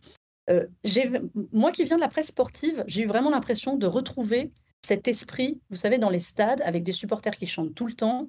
Il y a une ambiance, une ambiance de feu. Et ça faisait plaisir de voir qu'en France, on était capable d'organiser des événements comme ça. Honnêtement, il faut, faut tirer le chapeau euh, à Blast. Ça a été excellemment bien euh, organisé. Il y avait vraiment de quoi faire. Il n'y avait pas de temps mort. Les équipes, les équipes étaient, étaient, même les équipes ont dit, elles étaient quand même bien encadrées, bien, bien accompagnées. Ça a, ça a été vraiment parfait pour que ce soit une fête. Euh, on a besoin de l'e-sport. On a les JO l'année prochaine à Paris. On sait qu'il y aura un tournoi e-sport en parallèle. On a montré qu'on était aussi capable en France de, de tenir, euh, de tenir ces événements-là. Bon, la victoire française, c'est en plus euh, la cerise sur le le gâteau bonus, euh, ouais. de- toute la semaine. C'est c'est marrant, vraiment l'une des choses que je retiens euh, de cette émission que vous avez fait, c'est que tout le monde dit, en fait, en France, on a tout pour organiser des grands tournois. C'est marrant parce que dans le même temps, on a vu plusieurs articles aux États-Unis où il y a des, euh, des, des journalistes qui étudient un petit peu l'e-sport et qui disent bah, les équipes périclites, il y en a qui se ferment, il n'y a plus de financement. Et euh, beaucoup de gens disent d'ailleurs, notamment, euh, qu'est-ce que de qui je voulais parler, les clubs du futur, c'était The Great Review qui avait fait une vidéo en disant les clubs de marque, ça marche pas. Les clubs qui ont un attachement, un attachement sentimentale euh, à leurs fans, comme par exemple, je mentionnais Gotaga, c'est parce que qui amène une communauté avec eux, euh, ça fonctionne. Et dans le futur, euh, moi je pense qu'il a raison, des clubs de ville, ça crée forcément un attachement. Mais là, on a vu un exemple de la Team Vitality qui est suivi par des gens en partie donc parce que il y avait eu un attachement à la base avec des streamers connus, des gens connus, quoi, des gens auxquels ils avaient déjà un attachement. Et, donc, ce que disaient tes invités, c'est que on a les infrastructures, la volonté politique sur laquelle ils ont étonnamment tous, qu'ils ont tous mentionné, la volonté politique de faire. Parce qu'il y a des trucs tout bêtes, mais par exemple, pour avoir un visa pour venir, alors je ne sais pas si c'est complètement réglé, mais il y a la volonté politique de le faire, avoir un visa pour un étranger pour venir dans une compétition d'e-sport, c'est pas si facile que ça quand le gouvernement est pas euh, au courant de ce genre de choses quelque part. C'est comme un visa de travail. Donc il Ou un visa de, sportif, mais, mais l'e-sport n'étant pas considéré comme un sport en fonction des. C'est. Et donc on a ça, on a les fans, on a les infrastructures, on a les, les salles, on a, on a les, les, compétences euh, professionnelles, on a tout. Et, on a absolument hmm. C'est exactement ce que tu dis. On a tout pour que ça marche. Euh, je pense qu'il manque. Décidément. Euh, J'en profite pour me retourner vers, euh, pour me retourner vers, euh, vers euh, Trinity qui a commencé en tant que qui sportive. Ça doit te faire des choses, ça. Alors oui, alors moi j'ai commencé, mais c'était pas pareil. Euh, moi les, les, finales de coupe, de... Ah non clairement les finales de Coupe de France de Battlefield, euh, c'était euh, au premier étage d'une boutique LDLC devant un public de 10 personnes. Il y avait un bol de curly, une bouteille d'évian et voilà. Mais c'était exactement ça. Mais nous on était très contents. Hein. On, va, on, va, pas se mentir, on avait gagné une souris, un clavier et franchement on était refait alors que alors que l'équipe venait d'être sacré champion de France. Hein. T'aurais pu être millionnaire Trinity, tu te rends compte Mais j'ai raté, j'ai tout raté. J'ai pas choisi le bon jeu et en plus j'ai commencé trop tôt. Donc, euh, tu vois, j'ai tout raté. Non, moi, ça me fait effectivement, ça me fait vraiment quelque chose. Alors, CS:GO, euh, enfin CS même de manière générale, moi, j'ai commencé euh, le, le, le, FPS en ligne avec CS 1.6. donc, effectivement, voir, tu vois, 10, 12 ans, même 15 ans plus tard que j'ai commencé sur ce jeu, voir où on en est, c'est vrai que ça fait chaud au cœur. Je me rappelle que pendant des années, quand je faisais de l'e-sport, on prenait toujours en comparaison, bah, forcément, la Corée euh, mm. euh, et tous les pays euh, asiatiques justement qui étaient très avancés là-dessus. Et, et, on voit qu'en France, effectivement, on a quand même cette force. Le public est hyper engagé aussi. C'est vraiment quelque chose de, de, très français dans le gaming. On le voit aussi sur Twitch, par exemple, sur les événements on est un, plus petit pays euh, forcément que les États-Unis ou quoi, mais on arrive à, parfois euh, faire, euh, comment dire, compenser par rapport, par rapport à un très gros pays comme les États-Unis sur des événements comme ça. Donc moi, sincèrement, je, ne suis absolument plus l'e-sport à l'heure actuelle, mais j'avoue que ça m'a fait hyper chaud au cœur de voir ça, de mmh. voir bah, tous mes collègues forcément qui, étaient, qui étaient ravis sur les réseaux. Donc ça ne promet que de belles choses pour la suite. Je, pense qu'il y a, et c'est pas les, seuls, euh, le, seul événement qui a connu autant de popularité.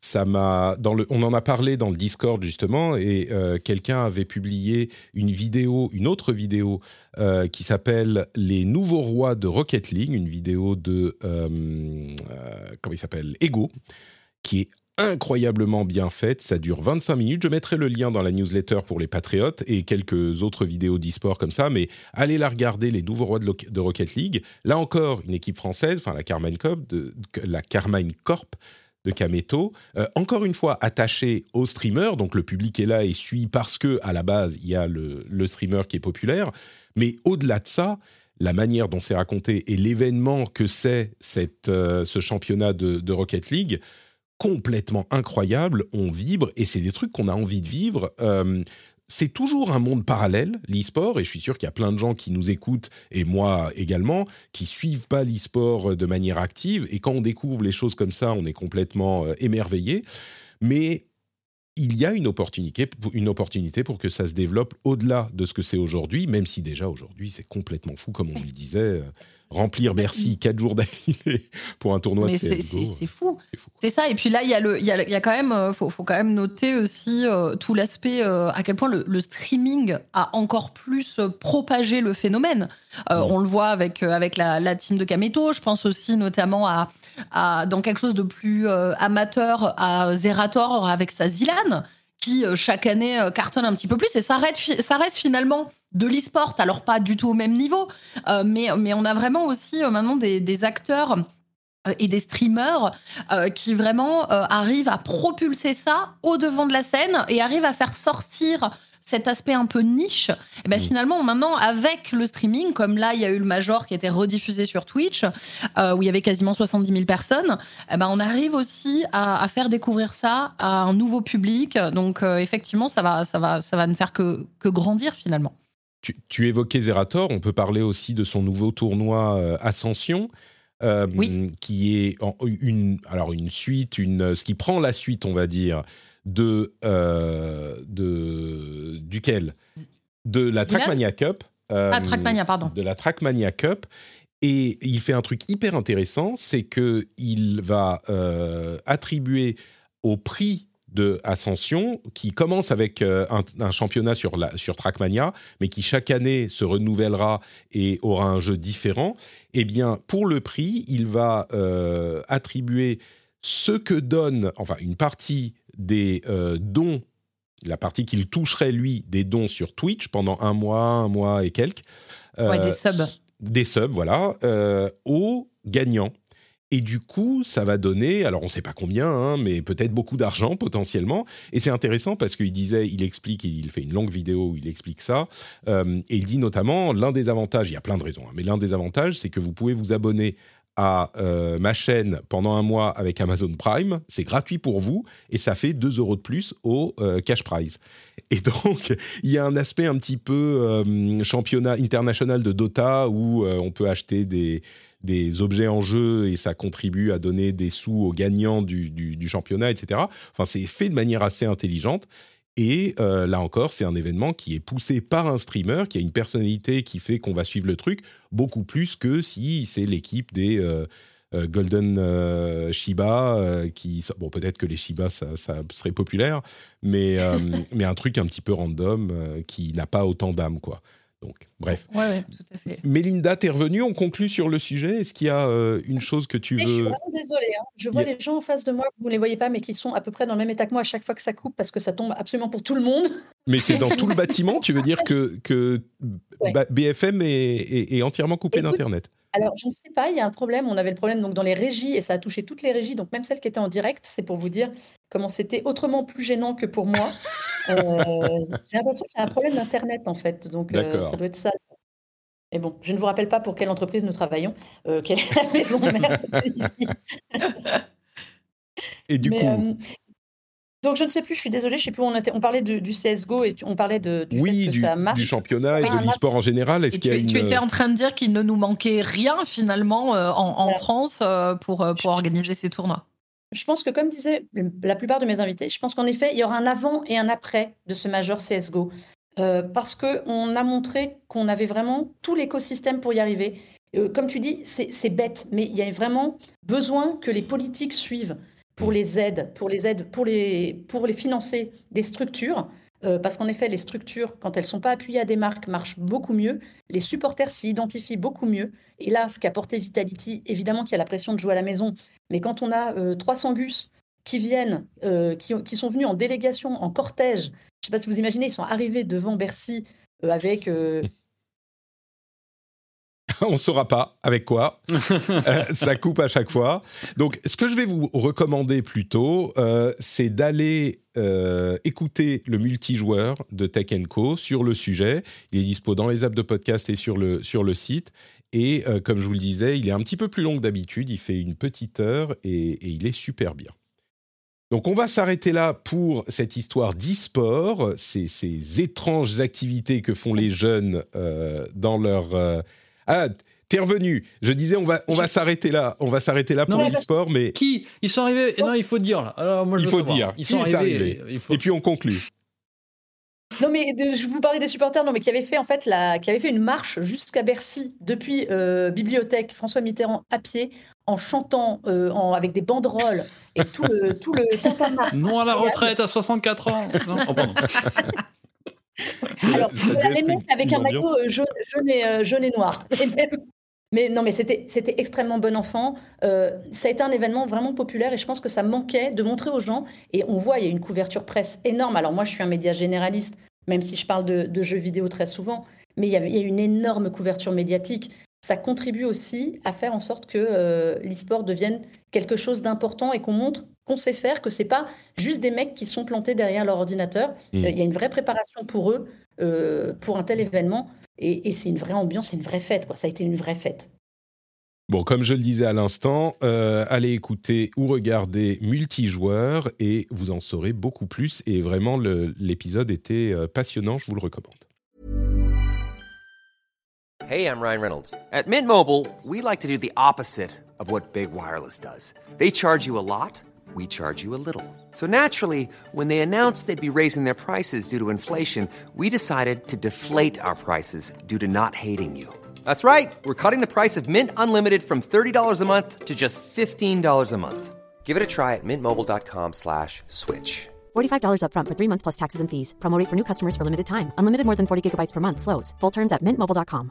Hi, I'm Dory Shafrir, And I'm Kate Spencer. and we are the hosts of Forever 35. And today, we're talking about Club Med, the best all inclusive getaway for families. Today, Club Med has nearly 70 resorts worldwide, from beachside resorts in the Caribbean and Mexico to magical locations in the Maldives and Morocco to ski resorts in the mountains from Canada to the Alps. Between their all inclusive family programming, wellness offerings, land and water sports, and their French heritage inspired food and drink offerings, Club Med is the best way to elevate your family getaway, no matter which location you're at. To learn more, visit clubmed.us. Et on va parler des jeux auxquels on est en train de jouer en ce moment. Et on va redonner la parole à Thomas, allez, parce que il a joué à Planet of Lana. Dis-nous tout. Est-ce que c'est. Je vais te laisser parler. Est-ce que, c'est bien Est-ce que c'est pas bien? Est-ce que c'est bien? Bah, c'est, tu vois, on parlait tout à l'heure euh, quand on débriefait le, le showcase de PlayStation, on parlait de ces petits jeux colorés qui, qui nous popent dans les yeux et qui, euh, qui, nous met, qui nous mettent des paillettes dans les yeux euh, dans les tunnels de, de présentation comme ça. Bah, là, clairement, c'était un petit peu ça, Planet of Lana. À chaque fois qu'on le voit, on est émerveillé par ses graphismes déjà, Mm. euh, peint à la main, le côté très Ghibli-esque de cette DA. Donc c'est fait par le studio suédois Wishfully, c'est leur premier jeu. Euh, ça fait 5-6 ans, je crois, que le studio existe. Et donc, pour situer un peu, c'est un cinématique platformer dans la directe lignée des productions Playdead, donc euh, Limbo, Inside notamment. Mhm. Euh, et on y retrouve également du Somerville. Euh, ça se passe sur une planète inconnue, mais qui ressemble un petit peu à une sorte de terre bis, quoi, en mode un peu, un peu, un peu roots. Hein. On est dans un petit village de pêcheurs bien paisible, quand tout à coup, avec Lana, une petite fille qui joue avec sa grande sœur, elle se court après dans le marché, et puis elle, elles finissent par plonger dans la forêt, et puis euh, euh, au moment où elle se retrouve, elle voit à l'horizon euh, le, ciel euh, strié par des panaches de fumée qui ressemblent en fait à des sortes de capsules qui ont l'air de, s'écraser au loin, des dizaines de capsules qui sont en fait des, des robots euh, très organiques, très euh, euh, insectoïdes, euh, qui, qui foncent sur la population et capturent absolument tout, tout ce qui bouge. Euh, dont la grande sœur de Lana qui elle réchappe à cette euh, euh, à cette euh, à cette attaque. Euh, et donc Lana va essayer de de poursuivre euh, du haut de ses quoi 12 13 ans euh, de poursuivre ces ces énormes robots pour essayer de libérer sa sœur. Euh, et donc elle va plonger comme ça dans une sorte de- d'odyssée euh, de fuite en avant. Donc on est sur un vraiment cinématique. Vraiment, il faut imaginer Limbo et des couleurs. Hein, c'est Limbo qui a bouffé une boîte de pastel, quoi. Euh, Limbo chez, et, chez, euh, chez- chez Ghibli, effectivement. euh. Ouais, c'est exactement ça. Et donc, on a ce- ce- cette idée presque d'une sorte de plan séquence, euh, un petit peu, Euh, et puis en scrolling horizontal avec cette fuite en avant vers la droite, non-stop, tout le temps. Euh, et très donc, beau, hein. Euh, ouais, c'est vraiment le jeu est magnifique, la DA est, assez, est vraiment exceptionnelle. hein. Ouais. Euh, et donc, on est sur du limbo dans et du cinématique platformer vraiment 101. Donc, euh, c'est vraiment un genre assez particulier. hein, donc, avec du die and retry, c'est-à-dire on va arriver face à des petites énigmes, des puzzles avec des, des monstres très méchants qui vont nous tuer en un coup et puis on va euh, on va respawner quelques quelques mètres avant et donc on tâtonne comme ça pour trouver la solution. Il faut que je tire un bloc pour euh, le poser sur un mécanisme, ça va faire bouger euh, une petite passerelle qui va me permettre de sauter, etc. Je dois me cacher dans des petits buissons, attendre que le méchant robot il se soit tourné vers la droite pour pouvoir aller, etc. Mmh. Donc on est on est au début sur le premier tiers du jeu sur un truc très classique limite trop. euh, parce que moi, ça a commencé un peu à m'anesthésier. Au-delà de la beauté du jeu et de ses musiques, j'ai été presque un petit peu endormi par ce truc que j'avais déjà l'impression un peu d'avoir joué et qui semblait juste cocher sagement des petites cases de ce que doit être un cinématique platformer aujourd'hui. Puis il renvoie vraiment beaucoup. On pense euh, la- l'attaque d'extraterrestres. Évidemment, on pense à Somerville, qui est quand même pas si vieux. hein. Il, il est sorti il y a à peine six mois euh, par d'anciens de chez Playdead, euh, faut-il le rappeler. Euh, et puis on pense à la Limbo évidemment avec cette petite fille très fragile qui est face à des grosses, euh, des ennemis qui en plus sont très noirs. Donc on a ce côté ombre chinoise qui fait qui renvoie à ça. Et puis, au bout d'un moment, on rencontre euh, Moui, qui est ce petit euh, chat euh, slash boule de suie, un petit peu comme dans le voyage de Chihiro. Donc, qui est cette petite bestiole ultra mignonne. Bon, et déjà, on n'arrête pas de dire Oh non à chaque fois qu'elle bouge euh, et qu'elle parle ou qu'elle fait des petits bruits euh, trop mignons. Euh, c'est super choupi. Et surtout, elle a un rôle dans cette petite bestiole, elle a un rôle dans le gameplay et ça vient un petit peu étoffer tout ça parce qu'on peut lui donner des petits ordres, lui dire va ici, va là, va distraire tel ennemi. Et il faut également la protéger. Elle aime pas du tout l'eau, par exemple. Donc, il faut trouver un moyen de traverser des marécages. Donc, c'est assez intéressant. Et surtout, au bout d'un moment, le jeu se lâche enfin. Euh, à passer la moitié, euh, voire les deux tiers du jeu, le jeu enfin se libère, euh, sort de cette, euh, de ce carcan un peu sage de limbo like pour se lâcher au niveau de l'ADA, se lâcher au niveau de la mise en scène. Et enfin, vraiment, voilà, dévoiler des scènes vraiment magnifiques. Euh, petit clin d'œil au passage, moi en plus il y a une de mes chanteuses préférées qui fait une chanson au centre du jeu dans une scène incroyable, euh, Siobhan Wilson qui est une chanteuse écossaise euh, qui a une voix complètement dingue. Je suis ultra fan d'elle euh, et elle est dans le jeu et euh, franchement le, le passage il m'a mis par terre. Il y a vraiment des moments où la, la mâchoire finit par se décrocher, donc on, on sort vraiment de ce côté trop sage pour enfin se libérer. Donc c'est Mhm. dommage que ça vienne pas plus tôt, qu'il n'y ait pas une progression un peu plus organique, un peu plus machin, mais c'est vraiment un très très très beau voyage à faire. Euh, il est au Game Pass, donc euh, je crois que Oui, on a Voilà, oublié de le, de le mentionner, mais c'est un jeu Game Pass, effectivement. c'est Tu- un jeu. Combien de, de, de temps euh, pour euh, voir Alors c'est à peu près la moyenne du genre. On est sur 5-6 heures de jeu. D'accord. Donc Voilà. quand, quand Donc, on dit il y a un tiers qui est un peu qui est un peu classique, c'est on va c'est une heure Voilà. et demie, quelque chose comme ça. Donc Oui oui, c'est pas, pas, qu'on passe hein, 10 bien heures à faire la même chose en boucle. Ouais. D'accord. C'est juste que c'est juste que ça met dans moi dans, dans mon état d'esprit de journaliste testeur de jeu. euh, ça, tu finis par dire ah mince, je vais devoir en dire du mal. Enfin, il y a, tu sais, Mm. il y a ce côté un peu là parce que tu sens que t'es un peu trop dans ce truc de se dire ah ouais non finalement c'est que un jeu mignon, Ouais. Euh, c'est que un jeu qui est tenu par sa DA et en fait non. Heureusement au bout d'un moment il dit mais non regarde tout ce que j'ai à te montrer et, euh, Mm. et donc euh, voilà t'es enfin happé par le jeu. euh, au bout d'un moment c'est cool. Planet of Lana qui est sur le Game Ça donne Pass. envie, hein. Euh, et sur les autres plateformes, hein, je crois. C'est pas que sur Xbox, mais, mais notamment sur le Game Pass. Euh, Est-ce que Mélinda, tu as joué à quelque chose euh, récemment dont tu Oh, voudrais plein. nous parler? Plein de jeux. Alors moi j'ai un jeu que j'aime bien et qui a été un peu décrié, qui était The- Alors c'est un jeu Game Pass aussi, c'est un... Voilà, c'est un hasard. C'est The Last Case of Benedict Fox, euh, qui est un jeu qui qu'on avait qu'on attendait beaucoup. Et alors assez bizarrement, Xbox avait beaucoup communiqué dessus il y a, il y a plusieurs mois. Et au moment où il est sorti, je dirais pas qu'il est sorti dans l'indifférence générale. Oh, on a un coucou chez Thomas. Un Euh, petit chien. Ouais. Et le jeu est limite sorti dans euh, l'anonymat. Alors moi, j'en ai pas entendu beaucoup parler, et le peu que j'ai entendu, c'était pas super positif. hein, Donc, Ben euh, non, et ben pourtant, moi, et toi, écoute, moi aussi, moi je l'attendais. Euh, alors, on en avait discuté avec Cassim, c'est pour te dire, il y a presque un an, de ce jeu-là, quand euh, c'était censé être une des perles à venir du Game Pass. Ça nous avait bien branché.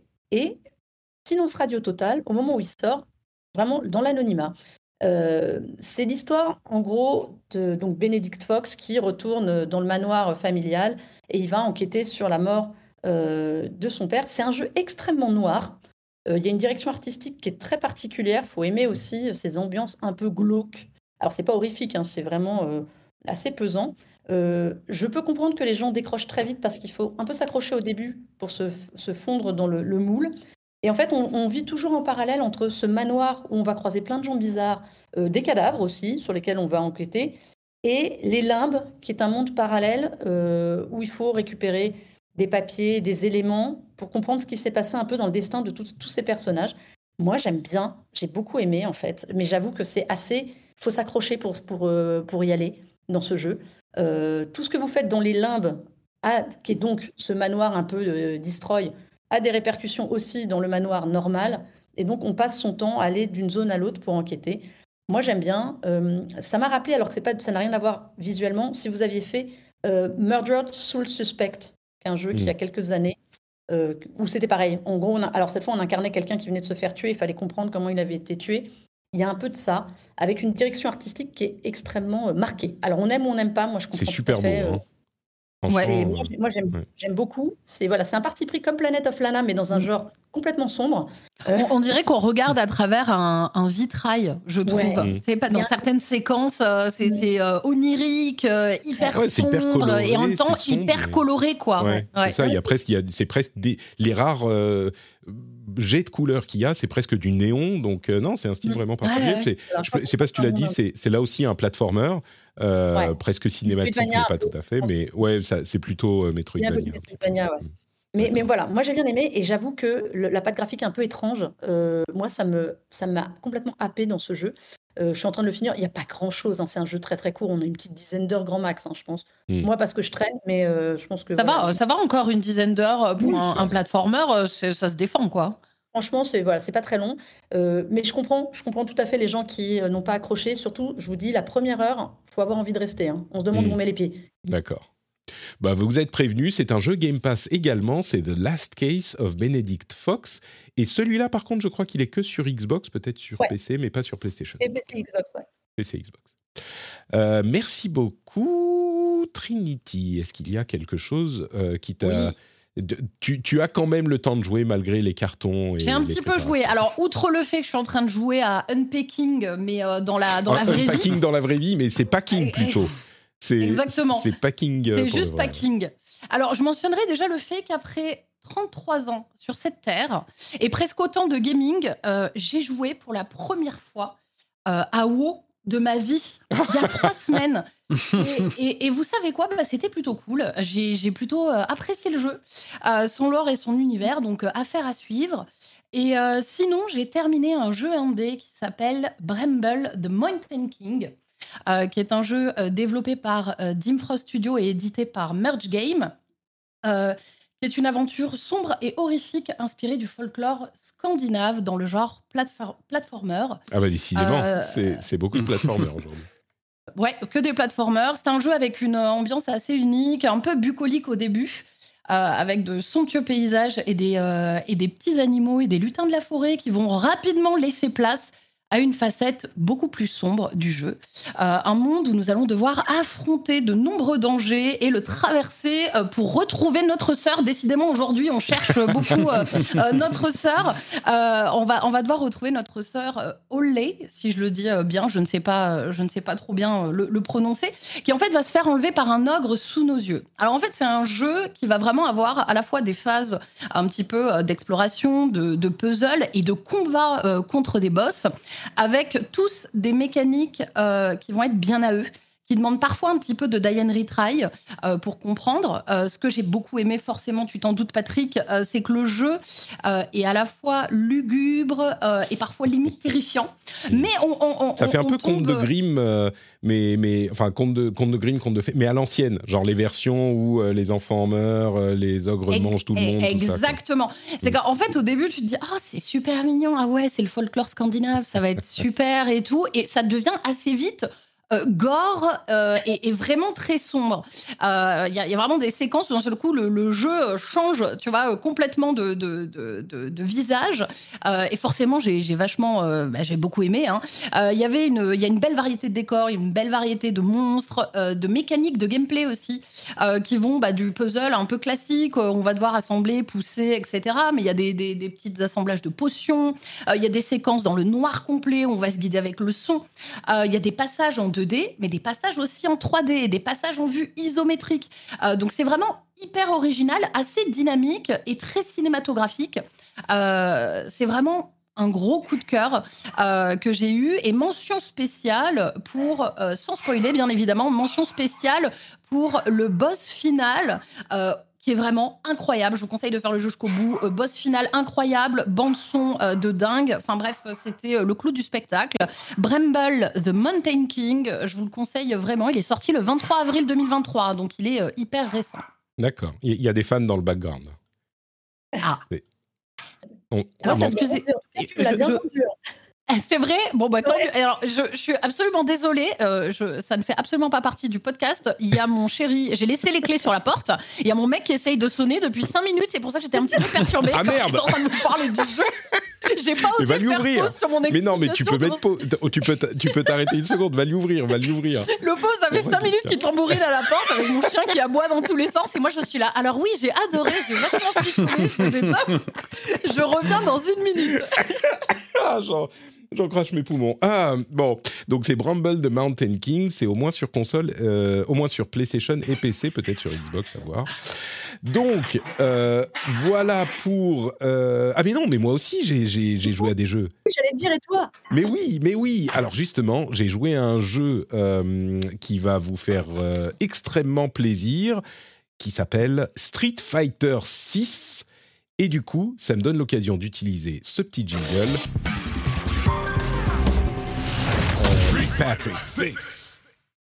Vous avez, vous avez entendu le truc? C'est Street Patrick 6. Et c'est Street Patrick 6 avec l'intro de Street Fighter 6 parce qu'il y avait une open beta cette, euh, ce week-end, enfin le week-end dernier.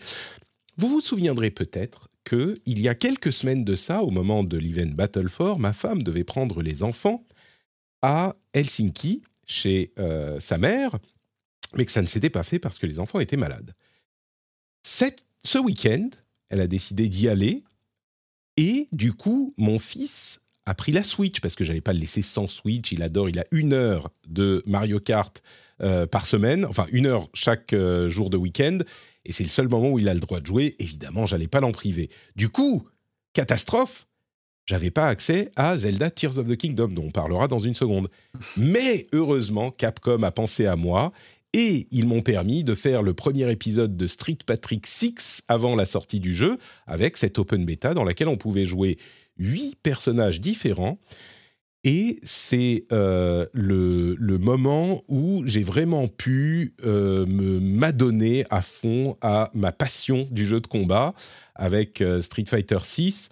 J'ai joué, allez, la bêta a duré 48 heures, un petit peu plus, peut-être 56 heures, et j'ai joué une bonne quinzaine d'heures, peut-être, ouais, quinzaine d'heures, quelque chose comme ça. J'ai euh, passé chaque moment que je pouvais dans le week-end euh, sur la bêta, et je suis absolument, pas juste séduit, parce que vous savez que j'aime les jeux de combat et que forcément Street Fighter 6, je serai client, mais je suis assez... euh, mes impressions de départ sont renforcées. C'est-à-dire que la profondeur du jeu, le gameplay est extrêmement euh, réussi. Il y a euh, une- des systèmes qui font que le jeu est très accessible et que euh, le, le jeu est fun sans trahir Street Fighter, c'est-à-dire que c'est pas tout à coup on va mettre des personnages, on appuie sur tous les boutons et ça fait des trucs. Non, il y a de la stratégie quand même. Il y a un mode de contrôle qui permet aux débutants de faire des choses intéressantes avec des coups spéciaux sur un bouton, etc.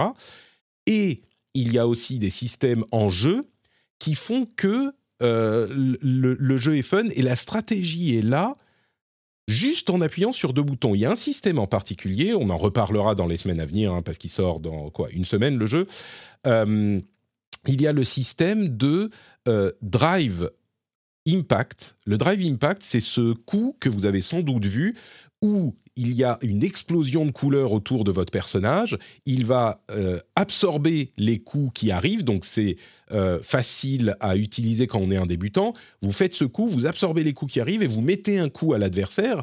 Si vous tapez l'adversaire pendant que lui est en train de faire un coup, eh ben il va être, euh, il va tomber lentement au sol et, et, être un petit peu, enfin s'évanouir. Et donc vous pouvez mettre une combo derrière. Ça c'est hyper cool parce que vous pouvez l'utiliser très facilement. C'est deux boutons ou même un bouton en mode moderne et vous faites ce coup. Mais en même temps, pour contrer ce coup-là, qui a l'air fort parce qu'on absorbe les coups qui arrivent, donc est-ce qu'on est invincible? Ben non. Si la personne d'en face vous voit venir et le fait en contrepartie, non seulement vous le contrez, mais en plus, ça fait une sorte de... Visuellement, c'est très important hein, pour un jeu comme ça où on veut euh, avoir de la profondeur, bien sûr, mais également du, du, fun. Et du fun, ça passe par le visuel. Et bien visuellement, vous allez avoir le jeu qui ralentit, l'explosion de couleurs des deux côtés, euh, et la, question qui se pose, c'est qui va porter en premier? On a le zoom qui vient derrière, derrière votre personnage, ça fait et puis paf le coup du premier et paf le coup du deuxième, il s'évanouit. C'est hyper satisfaisant, c'est hyper péchu au niveau, au niveau, du gameplay, et rien que cet élément euh, fait que ça, ça fonctionne y compris pour les débutants. Et pour les, les, joueurs plus aguerris et à plus haut niveau, cette euh, manipulation reste intéressante et reste euh, utilisable stratégiquement. Donc il y a vraiment tous ces systèmes qui fonctionnent ensemble et extrêmement bien.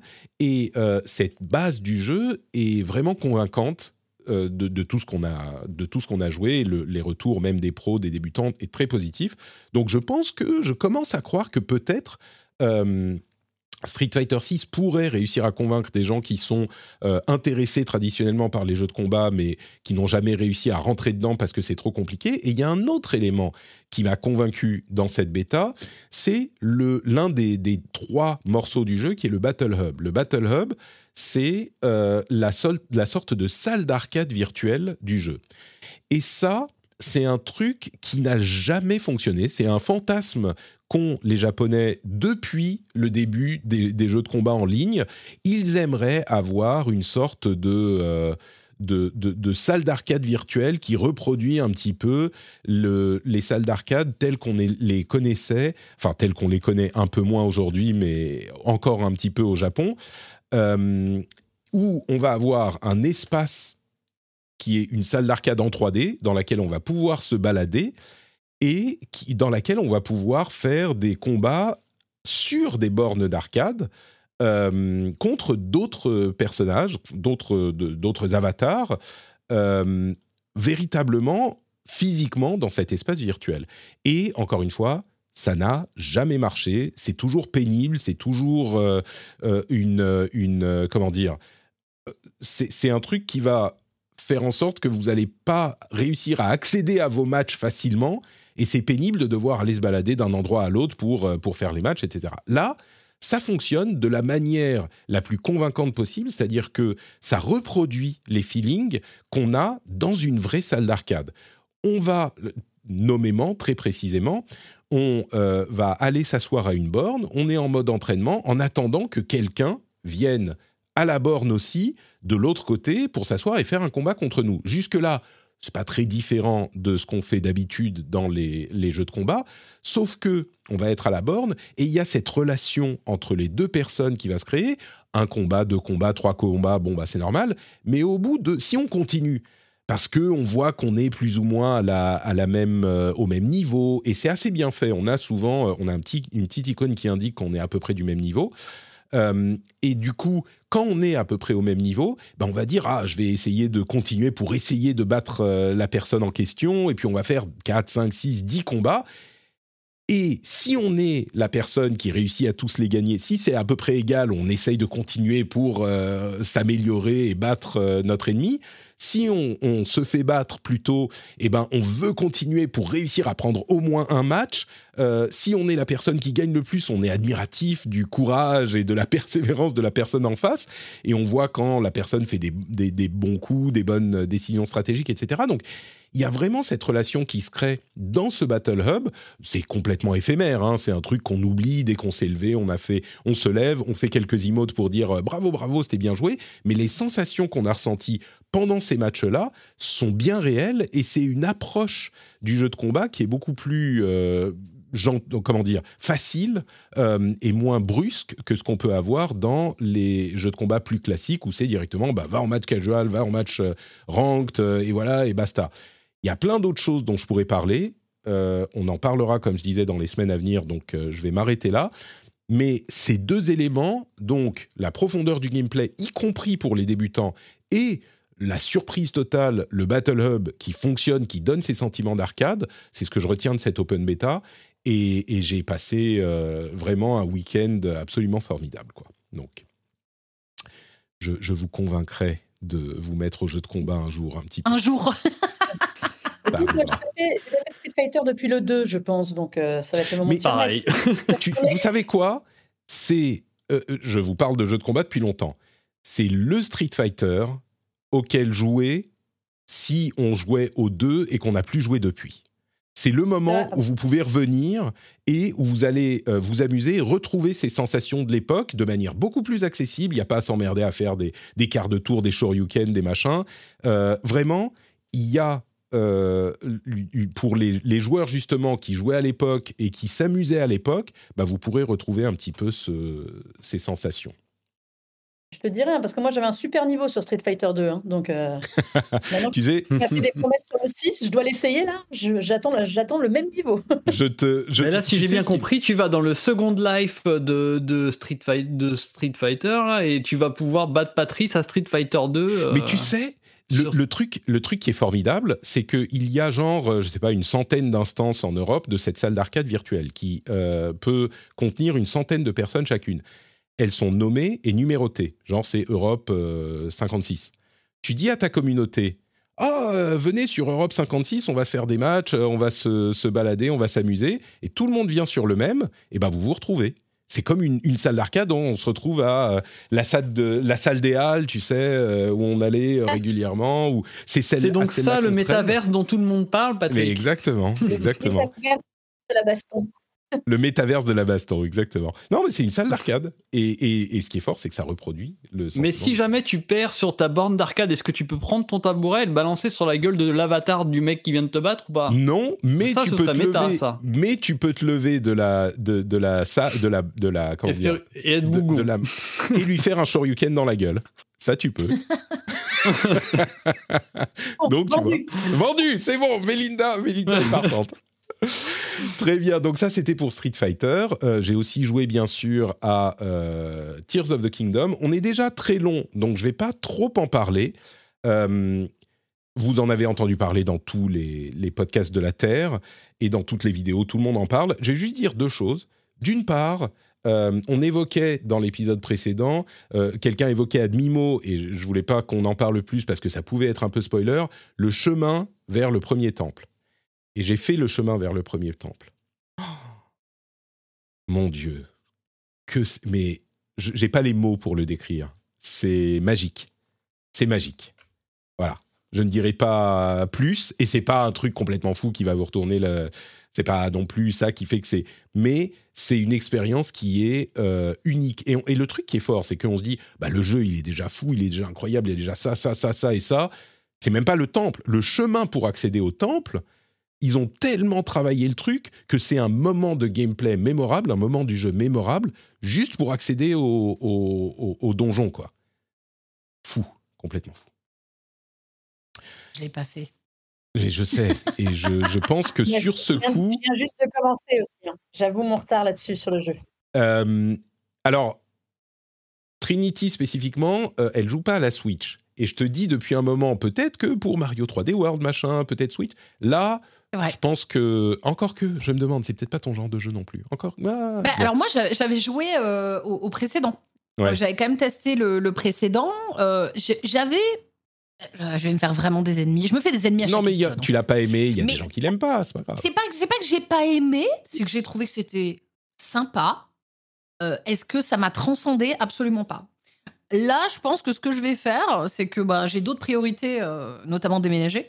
Euh, et que, euh, tu vois, je, je pense quand je serai dans mon tour du monde, à un moment, comme Mm. j'avais fait pour le premier, je vais me dire, tiens, si je le testais, mais ce sera peut-être un Ouais. an après tout le monde. Mm. Et, et du coup, je pourrais donner un avis a posteriori. Bah, tu nous diras. Je veux mentionner aussi le fait que sur Street, je suis passé, j'ai été placé bronze 3 euh, et j'ai réussi à passer silver. Donc j'étais hyper content dans mon, dans mon Incroyable. Ah mais c'est fou. T'es, t'es estomaqué, Non, Thomas. C'est dingue. je, je sens ton, et- ta respiration on- qui a été. Bah, tout le monde a hâte de voir quand est-ce que tu deviendras gold, tout simplement. Mais c'est ça, c'est ça. Le monde attend, le monde attend, et vous le saurez dans le euh, prochain épisode de Street Patrick 6. C'est ça. Euh, je vais juste le mentionner. On a dit qu'il faut du clash. Zelda est magnifique. Il est super beau, artistiquement, techniquement, il tient la route.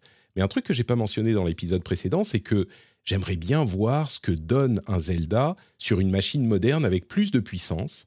Et ça a provoqué évidemment des, gens, des, discussions interminables sur ah mais ça ça pousse à la créativité, mais non il est super beau machin.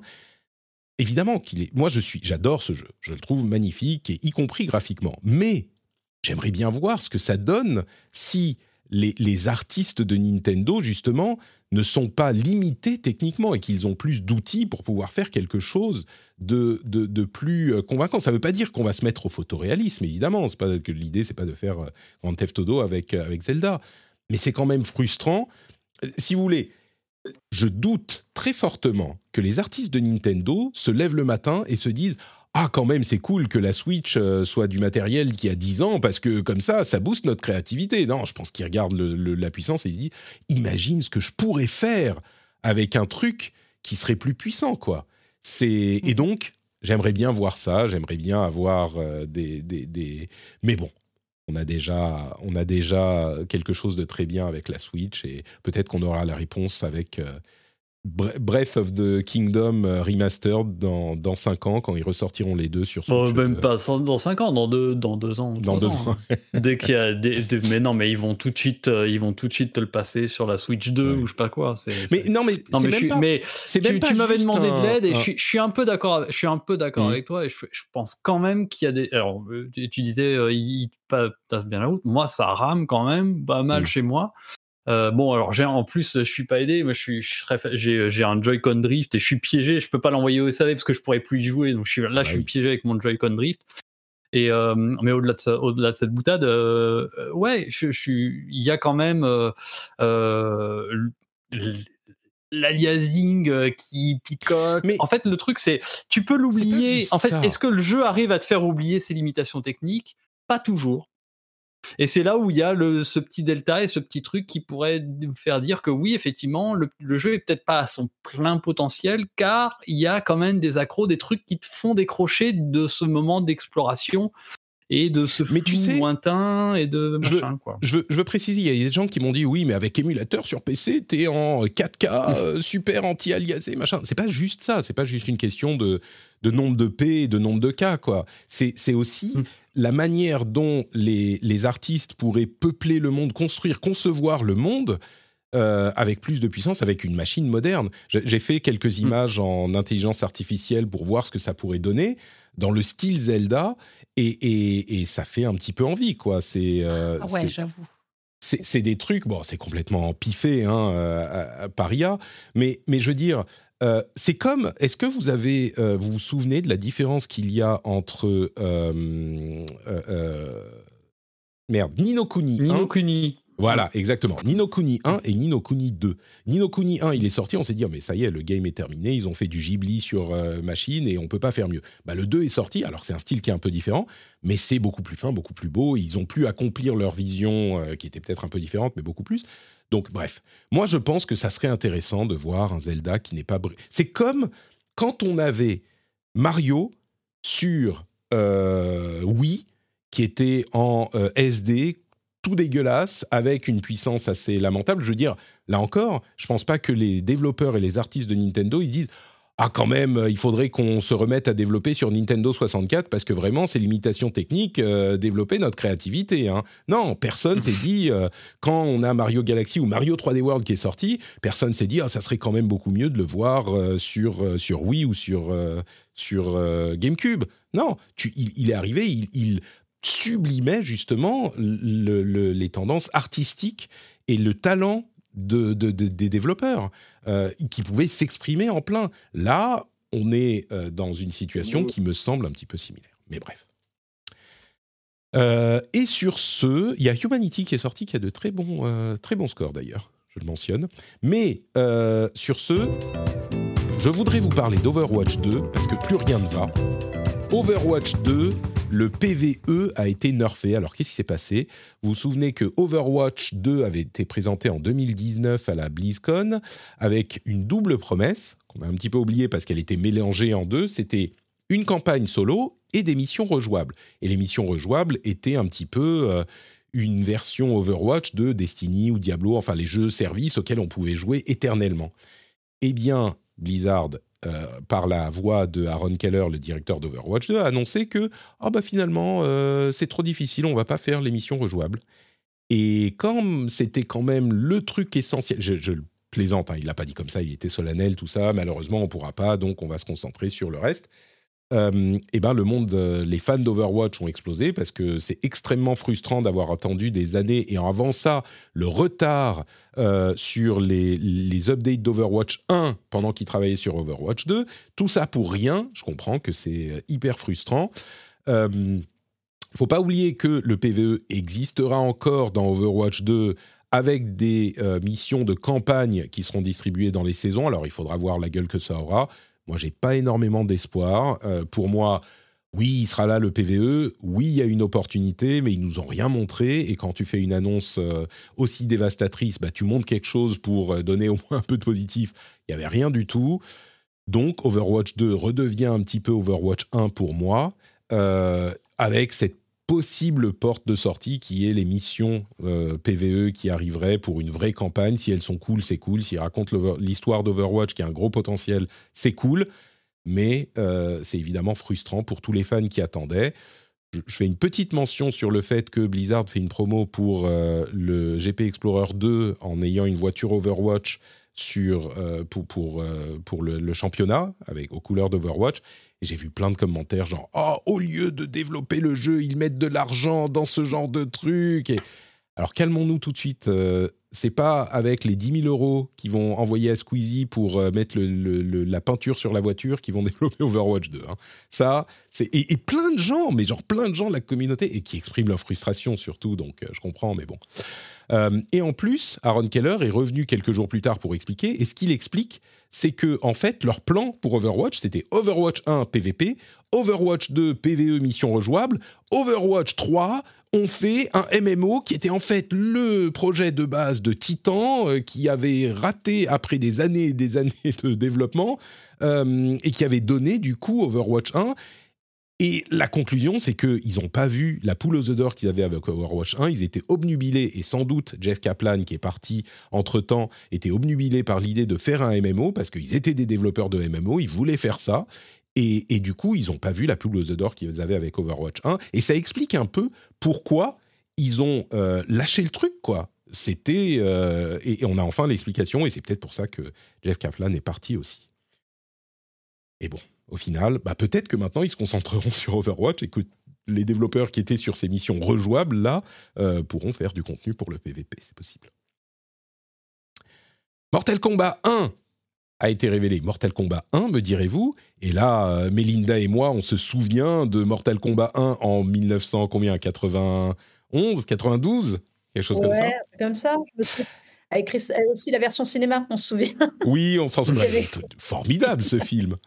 Euh, eh bien, le prochain jeu Mortal Kombat arrivera, euh, c'est cette année, en septembre, que je dise pas de bêtises. Euh, tac, tac, tac, il arrive quand? Je me souviens plus. Oui, Mais il arrive. C'est septembre, je crois. Donc euh, vraiment la, la folie des jeux de combat cette année. Et il y a un trailer qui raconte l'histoire de ce reset. En fait, on revient au 1, machin. Et à la fin, il y a un peu de gameplay. Il est extrêmement réaliste, le jeu. Euh, enfin, le- le- le- le- le- le- les graphismes sont assez photoréalistes. Je peux vous dire que les fatalities en réaliste, sont dégueulasses. je crois que je, je crois que ça va. C'est possiblement que ça va trop loin, quoi. Non, mais. Euh, c'est pas un jeu pour les enfants. hein. C'est immonde, mais, mais vraiment. Et pourtant, ça a toujours été dégueulasse. Mais t'es, t'es d'accord, Non, mais tu te souviens, sou- sou- mais justement, moi, je, moi, je me- j'y jouais, au- je l'ai, j'ai poncé le premier sur ma Game Gear à l'époque. et je me souviens à l'époque des, des 10 polémiques, minutes, en fait, c'était euh. début des années 90, donc euh, Bruno Mazur, dès qu'il voyait ça, il disait oh là là, panique morale, regardez les jeux vidéo. Mais tu te souviens, les, juste on voyait un, un 3 pixels qui représentait une colonne vertébrale, euh, que tu sais, euh, quand tu faisais la fatality pour arracher la tête. Mais, tu- mais là, mais c'est, mais c'est immonde.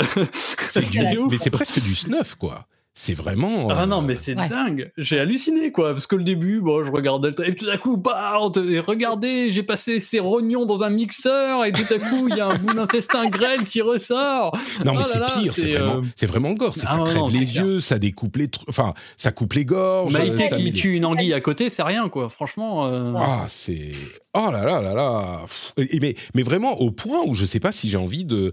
Et pourtant, encore une fois, ça a toujours Ouais. été comme Mm. ça, même dans les récents qui sont relativement réalistes. Mais il y avait un côté genre tellement gros que bah, tu, tu- tu avais cette sorte de dissonance ou oui de dissonance cognitive qui faisait que ça passait quoi. Là, peut-être que dans le jeu, ça- là, ça a l'air, les personnages ont l'air de souffrir quoi. Je sais pas, c'est.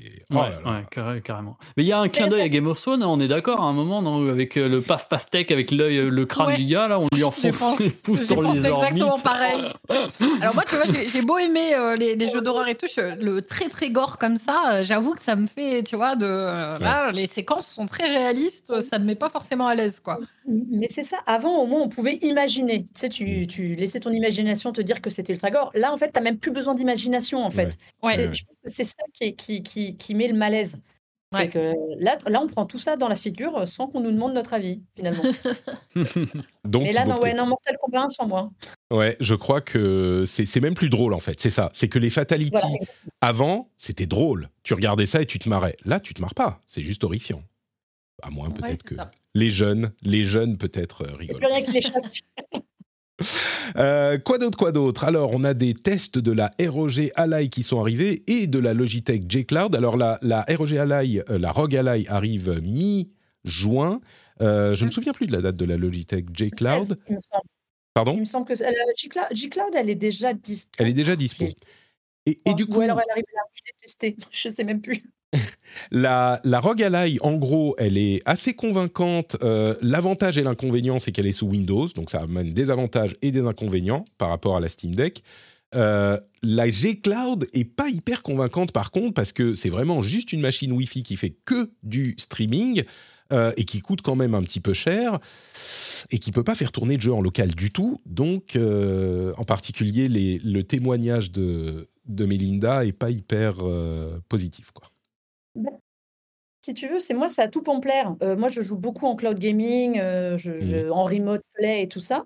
Euh, donc, l'idée d'avoir une console qui serve à ça, pourquoi pas Mais en fait, elle a les limites de, de son talent, je dirais.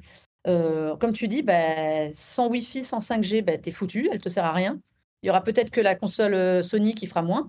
Mais, mais c- c'est dommage parce qu'il y a une vraie bonne idée. Je pense qu'il y a un marché, mais est-ce que le marché est mûr déjà pour la 5G faut, enfin, Pour le Wi-Fi et la 5G, il faut déjà que tout le monde l'ait avec un bon débit. Euh, mais il y a de l'idée. Je, je trouve que sur la G-Cloud, il y a une idée. Euh, J'ai la ROG et je me sers en effet beaucoup plus de la ROG que de Mm. la Logitech. de la Logitech. Euh, Ubisoft semble annoncer qu'ils vont aller à fond, à fond, à fond sur Assassin's Creed. Euh, tu vois, euh, quand on parlait de jeux qui se répètent, euh, non, non. Et ils ont aussi annoncé qu'ils rebootaient le remake de Prince of Persia, Oh, c'est quel enfer. un peu, qui, est- a, a enfer. l'air d'être un enfer de développement. Il est en développement depuis des années et des années. Et là, ils reprennent tout à zéro. Donc, euh, bon. Ah, c'est dingue. Euh, Alors qu'il devait sortir, il aurait dû sortir l'année dernière. hein. Mm. Si mes souvenirs sont bons, la date qui était fixée, c'était 2022. euh, 2023, tu vois. Je pensais Ah, qu'on l'attendait là, qu'il était à la bourre, mais pour cette année. c'est fou, quoi. Ouais, c'est. Eh oui, ça se passe Et- comme ça. On a. Mirage, on a Mirage qui est Prince of Persia, euh, Assassin Prince of Persia. Non, mais c'est ça, ouais. Non, mais Euh, euh, c'est quand même c'est assez inquiétant quand même ce qui se passe actuellement avec le nombre euh, de, de projets qu'il est annulés, repoussés, Chez euh, Ubisoft, tu veux dire. rebootés, euh, Bla- Black euh, Skull and Bones qui disparaît, Mm. euh, Beyond Good and Evil qu'on ne voit plus, Avatar qui, a plus, qui est plus là. Alors, on va voir ce qui nous réserve le 12 juin. Euh, Moi, mais euh, ils ont la pression et euh, puis euh, surtout les pertes sont abyssales là sur l'année dernière, c'est assez affolant et donc oui, re- on se resserre à fond sur ce qui marche, euh, sur ce Il- qui suppose marche, c'est Assassin's Creed, mais euh, Ouais. voilà, on va voir ça. Et Ils sont obligés, là, en effet, comme tu dis, il y a, il y a les actionnaires qui doivent être quand même en train d'être euh, le couteau entre les dents euh, derrière la porte d'Ubisoft. Donc je pense qu'au mois de juin, ils vont devoir annoncer des trucs. Moi, je crois toujours à Beyond Good and Evil 2 parce que des bruits de couloir que j'avais eus, la vraie fenêtre de tir, même quand on nous l'a présenté en Behind Closed Door en 2017, je me souviens, les premières fois, on a vu, on, on a compris que ça ne tournerait jamais sur PS4, ce jeu, et même sur un Mm. PC, il fallait un PC de la mort. C'était 2022, entre 2022 et 2025. On y est. hein. On y est, on est sur la fourche. Ouais, mais moi, j'y crois pas. J'y crois pas. On n'a rien vu, on a entendu des histoires de, de- là aussi de development hell et de, enfin bon. Mais J'ai tellement adoré le premier, je veux croire aux deux. tu ouais, c'est la foi là. Euh, mais, mais clairement, sur Assassin's Creed, euh, on a l'impression qu'il euh, qu'il, euh, tire les leçons de ce qui se passe bien chez Activision avec Call of Duty. Et j'ai l'impression qu'au moins dans une période de transition, ils veulent devenir euh, en partie le studio d'Assassin's Creed qui va nous sortir de l'Assassin's Creed tous les ans régulièrement. Oui, oui, mais au moins, au moins ils auront pris le temps euh, cette fois-ci d'amorcer la next gen parce que à chaque à chaque passage de next enfin les Mm. passages de next gen ont toujours été compliqués. Là, ils ont pris le temps, euh, ils ont mis la série en pause, ils prennent le temps de développer les jeux. euh, même un DLC, on lui donne le temps. Enfin, un, Mm. un DLC devenu Mirage, on lui donne le temps. Donc, écoute, euh, oui, euh, attendons de voir. Et puis surtout, les, les, les, les bruits de couloir sur Exe, par exemple, parlent vraiment d'une- d'un changement assez radical. Donc, euh, il y, a, il y a de belles choses sans- doute qui vont venir de ce côté-là. Il va y en avoir partout. hein. Il y en a sur mobile, il y en a, il y a des versions Ouais. dans tous les sens quand même. Assassin's Creed, ça va devenir vraiment le pilier, je pense, économique et structurel d'Ubisoft, hein, Ouais. clairement. Jusqu'à ce que peut-être ils puissent relancer des développements euh, ailleurs. Euh, enfin, ils sont, ils sont en train de développer, je veux dire, mais de manière plus. euh, Là, il faut des sous, quoi. Il faut que les sous rentrent.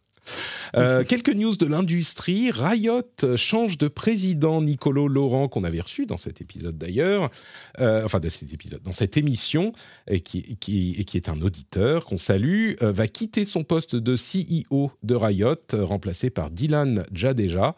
Donc, plus, plus tard dans l'année 2023, on lui envoie un petit bonjour et un bisou à, à Nicolo. Je crois qu'il veut une vie un petit peu plus calme et revenir en, France. Je comprends. Moi, les gens à qui le, le fromage manque, euh, je les comprends très bien. La Chine a approuvé le rachat d'Activision Blizzard par Microsoft. C'était le dernier gros morceau. Donc maintenant, on a Chine et Europe qui ont approuvé, Angleterre et États-Unis qui n'ont pas approuvé, et Microsoft a formellement posé son appel euh, contre la décision de la CMA. Ça pourrait prendre, donc en Angleterre, ça pourrait prendre jusqu'à neuf mois pour avoir la résolution. Comme on dit par chez nous, on n'est pas sorti de l'auberge. Euh, quelques news en plus. Gollum, euh, Middle Earth Gollum, Seigneur des Anneaux Gollum, machin. Ça a l'air très très très très très mais très très très mauvais. Donc c'est pas forcément le truc le plus surprenant qui soit, mais ça a l'air mauvais. Euh, Sega a annoncé Total War Pharaoh pour le mois d'octobre. Donc les fans de Total War, vous pourrez aller en Égypte. Toujours dans le domaine du Seigneur des Anneaux, An- Amazon fait un nouveau MMO Seigneur des Anneaux. Parce qu'il n'y en a pas déjà un, Lord of the Rings Si, il Online, qui fonctionne. euh, Après, c'est- il il devait en Peut- faire un. C'est possible, on va savoir. Il devait en faire un avec Tencent à l'origine. Et euh, enfin, avec un studio qui avait été racheté par Tencent. hmm. Et ils ont réussi à casser le deal. Et là, ils le font avec euh, Embracer, en fait. C'est avec Embracer, j'avais j'avais même pas vu cette partie de la news, c'est bien pour, le- pour l'Europe. Euh, mais oui, du coup, bon, euh, écoutez, c'est effectivement euh, avec Middle Earth Enterprises que euh, Embracer a racheté, oui, puisqu'ils ont les droits à tout Middle Earth euh, Embracer. J'ai l'impression que Fanny dans le chat, elle aime bien Lord of the Ring Online. Écoute, Lord of the Rings Online, effectivement, MMO, qui est peut-être un petit peu moins d'actualité aujourd'hui, donc peut-être qu'il serait temps de le remplacer, mais on verra ce que ça donne euh, quand on aura plus d'informations. Là, c'est juste une annonce. Il va y avoir un mode Ranked dans Fortnite. Donc, euh, si vous êtes prêts à On jouer l'attendait en tous. C'est peut-être pas le public ici. Euh, Final Fantasy XVI, il y a eu encore des previews. Et je disais dans le, crossover Silence on joue, ah, mais en fait, euh, Tears of the Kingdom, ça y est, c'est déjà le, le pour tout le monde, quoi. C'est plié. Eh ben, peut-être que non. Euh, les impressions sur Final Fantasy XVI sont tellement bonnes qu'au minimum, alors à confirmer quand le jeu sortira, mais au minimum, il pourrait y avoir de la compétition. C'est très très très positif, ça c'est le 22 juin. Quoi d'autre? GTA pourrait arriver possiblement bientôt. Euh, Take-Two dit on va avoir beaucoup d'argent dans l'année, enfin la- l'année euh, prochaine, fiscale prochaine. Donc peut-être qu'il pourrait arriver. Dead by Daylight, il y a deux nouveaux jeux Dead by Daylight qui vont arriver pour le plus grand plaisir de Trinity, évidemment. Attends, deux nouveaux jeux, comment ça C'est deux nouveaux personnages, c'est ça? Deux nouvelles cartes? Non, non, non, il y a des jeux Dead by Daylight dans la licence Sérieux? Dead by Daylight euh, qui vont arriver. Alors, j'ai pas, j'ai pas lu tout l'article euh, en voir. Il y en a profondeur. un super massif oui. notamment, je crois. hein. C'est ça, exactement. Euh, D'accord. et oui, Alors là, pardon, mais dans l'univers euh, Dead by dans l'univers Dead by Daylight, euh, il y a un par Supermassive et un par Midwinter Winter Entertainment euh, qui serait euh, qui serait en train de travailler sur un jeu multijoueur coop euh, dans l'univers de Dead by Daylight. Donc, à Ouais. voir. Et enfin, Will Smith est la star d'un jeu qui vient d'être annoncé et dont la cinématique a l'air plutôt cool. Et là, on se dit, ah, mais ça ressemble à I Am Legend. Bon, pourquoi pas, post-apo, des zombies, ok, mais la cinématique a l'air cool. Et là, on voit la date de sortie. C'est quoi C'est genre euh, dans deux semaines, un truc comme ça. Là, tu dis, ouais, bon, ok, d'accord. Euh, oui, c'est ça, c'est le 15 juin. Donc, euh, un jeu dont la, la, la fenêtre de promotion est comme ça. Euh, je serais, disons que je serais surpris si c'est bien. On va dire ça comme ça. Et quoi d'autre? Je crois que c'est à peu près tout pour euh, nos news. t'as pas une news sur Chia ou un truc comme ça Chia euh, est toujours le jeu préféré de Thomas Merer. Euh, il en parle régulièrement. Il espère. Il a déjà son vote pour le, le- la fin de l'année. Euh, non, si j'ai un truc qui est pas tout à fait ça, mais qui est lié à Pokémon. Ça vous dit de conclure avec Pokémon? Vas-y. Écoute, s'il faut. Euh, S'il faut. La ville, euh, une ville à côté de Las Vegas, a tellement de mal à trouver des noms de rues que euh, l'une des personnes en charge de ça a décidé de donner des noms de rues, euh, d'appeler les rues par des noms de Pokémon. Et donc pour toute la ville, au lieu d'avoir genre, enfin c'est vrai que c'est compliqué quoi, euh, King Street, euh, la rue de la République, euh, la rue euh, euh, euh, Bernard euh, Lavoine, euh, non comment il s'appelle, machin Lavoine. Euh, eh ben, ils vont les appeler avec des noms de Pokémon. Donc, euh, il va y avoir, alors en anglais bien sûr, hein, mais il va y avoir. L'allée gros tas de morve, Marie- euh, des trucs comme ça. Voilà, exactement. Donc voilà, c'est la, si vous avez euh, du mal à trouver des noms de rues, euh, chers euh, administratifs des mairies, eh bien vous savez de quoi vous pouvez vous inspirer. Pas obligé d'avoir. Mais elle disait, bah, les Pokémon, il y en a genre euh, mille et quelques, c'est facile, ça passe bien, ça fait plaisir aux enfants. Pourquoi pas? Et voilà pour le rendez-vous jeu qui a été très très long encore une fois, mais passionnant. Et merci à vous trois d'avoir été présents. On va s'arrêter là, mais si vous voulez aller plus loin, vous pouvez retrouver Thomas Merer, par exemple, euh, aux endroits qu'ils vont vous mentionner, qu'il va vous mentionner tout de suite. Thomas, où te retrouve-t-on? Et ben, bah, sur Twitter, euh, underscore, et mais bon, tu mets le lien comme d'habitude, euh, surtout sur Numérama, euh, pour quelques tests euh, voilà, de temps en temps, de jeux vidéo, dont Planet of Lana tout récemment. Puis j'ai également fait un petit top euh, des jeux Apple Arcade qui valent le détour. Il y en a, il y a un beau paquet, une belle sélection. Et puis sinon, dans le jeu vidéo magazine de temps en temps. Euh, notamment dans le dernier où il y avait un dossier sur Assassin's Creed justement, et puis euh, très prochainement à nouveau, mais ça, j'ai, voilà, sur des choses de- Hmm, Secrète. dont je n'ai pas le droit de parler actuellement, voilà. Très bien. Super. Et peut-être un jour en librairie. Va savoir. Qui sait? Euh, mais possiblement, on ne sait pas. Ah, ben c'est possible. Mélinda, où te retrouve-t-on sur Internet? Eh ben, bon, bah, sur Twitter, hein, pour tous ceux qui veulent venir rigoler sur les conférences, vous pouvez. sur Melinda underscore DS. Euh, sur le site euh, de BFM TV, Internet, dans la rubrique Tech Co, voilà, pour parler bah, produits et gaming, évidemment. Et dans Multijoueur, bah, tous les jeudis. Euh, l'émission va pas tarder à être en ligne. Sinon, c'est ce soir sur la chaîne Tech Co. Et puis après, bah, en podcast, audio, vidéo, comme vous voulez, quand vous voulez, à toute heure du jour et de la nuit. Merci Mélinda. Et enfin, Trinity, euh, dis-nous on peut te retrouver. Eh ben, comme d'habitude, sur Twitch, euh, Trinity, tout simplement. Bon, là, euh, ça va plus être du déménagement et pas trop de live, mais dès la semaine prochaine, on reprend les lives IRL et, et le, le, gaming en direct sur la chaîne. Tu, mais tu vas les faire d'où, du coup Parce que tu as quelques jours de... Non, tu vas les faire du... Ça y est, ça commence non, alors en fait là, euh, là, non, non, là en, gros, là, je rentre dans Baluchon, ouais, je quitte mon appartement, euh, c'est fini. Je n'ai plus d'adresse euh, officielle, on va dire. J'ai juste une adresse, une domiciliation. Mais je suis enfin dans mon van pour tout le mois de juin. donc là, on va faire le mois de juin en France, on finit de dire au revoir, on va faire le Hellfest, etc. Et, fin juin, c'est le grand départ, on envoie le van au, au, Canada. Mais, mais là, pour l'instant, on va faire des live IRL en, en extérieur, en France, quoi. Très bien. Tranquillement. Super, donc sur Twitch et les liens vers tous vos comptes Twitter seront dans les notes de l'émission. Pour ma part, c'est Note Patrick sur tous les réseaux sociaux et vous pouvez également trouver les liens vers euh, d'autres endroits sympathiques, encore mieux qu'une salle d'arcade de Street Fighter 6, c'est le Discord de la communauté Note Patrick où les gens sont gentils et sympathiques et accueillants et on parle de plein de choses. Vous avez le lien dans les notes de l'émission. Il y a aussi Twitch où on est en direct tous les mardis et jeudis à midi et le replay est disponible sur YouTube. Le lien est évidemment, dites-le avec moi, dans les notes de l'émission. Et bien sûr, on n'oublie pas euh, le Patreon, patreon.com slash rdvjeux, pour soutenir le rendez-vous jeu, par exemple. Mais pas que, il y a plein de gens sympathiques sur Patreon auxquels vous pouvez envoyer des sous pour soutenir leur création. Donc patreon.com slash rdvjeux, par exemple, pour commencer. Je vous remercie de nous avoir écoutés et je vous donne rendez-vous dans une semaine pour un nouvel épisode. Ciao à tous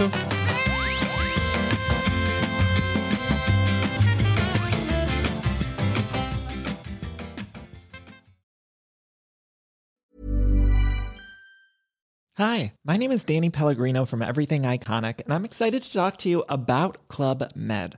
Club Med operates beach and mountain resorts and is the best all inclusive getaway for families. They have Club Med Punta Cana, their flagship family resort, and many other options in Mexico, the Caribbean, and around the world. Club Med are the pioneers of the all inclusive concept, which is the best way to vacation. Great for families, groups, or even solo travelers looking for land and water sports, delicious food food, and a place to make unforgettable memories. Visit clubmed.us, call 1 800 Club Med, or your travel advisor.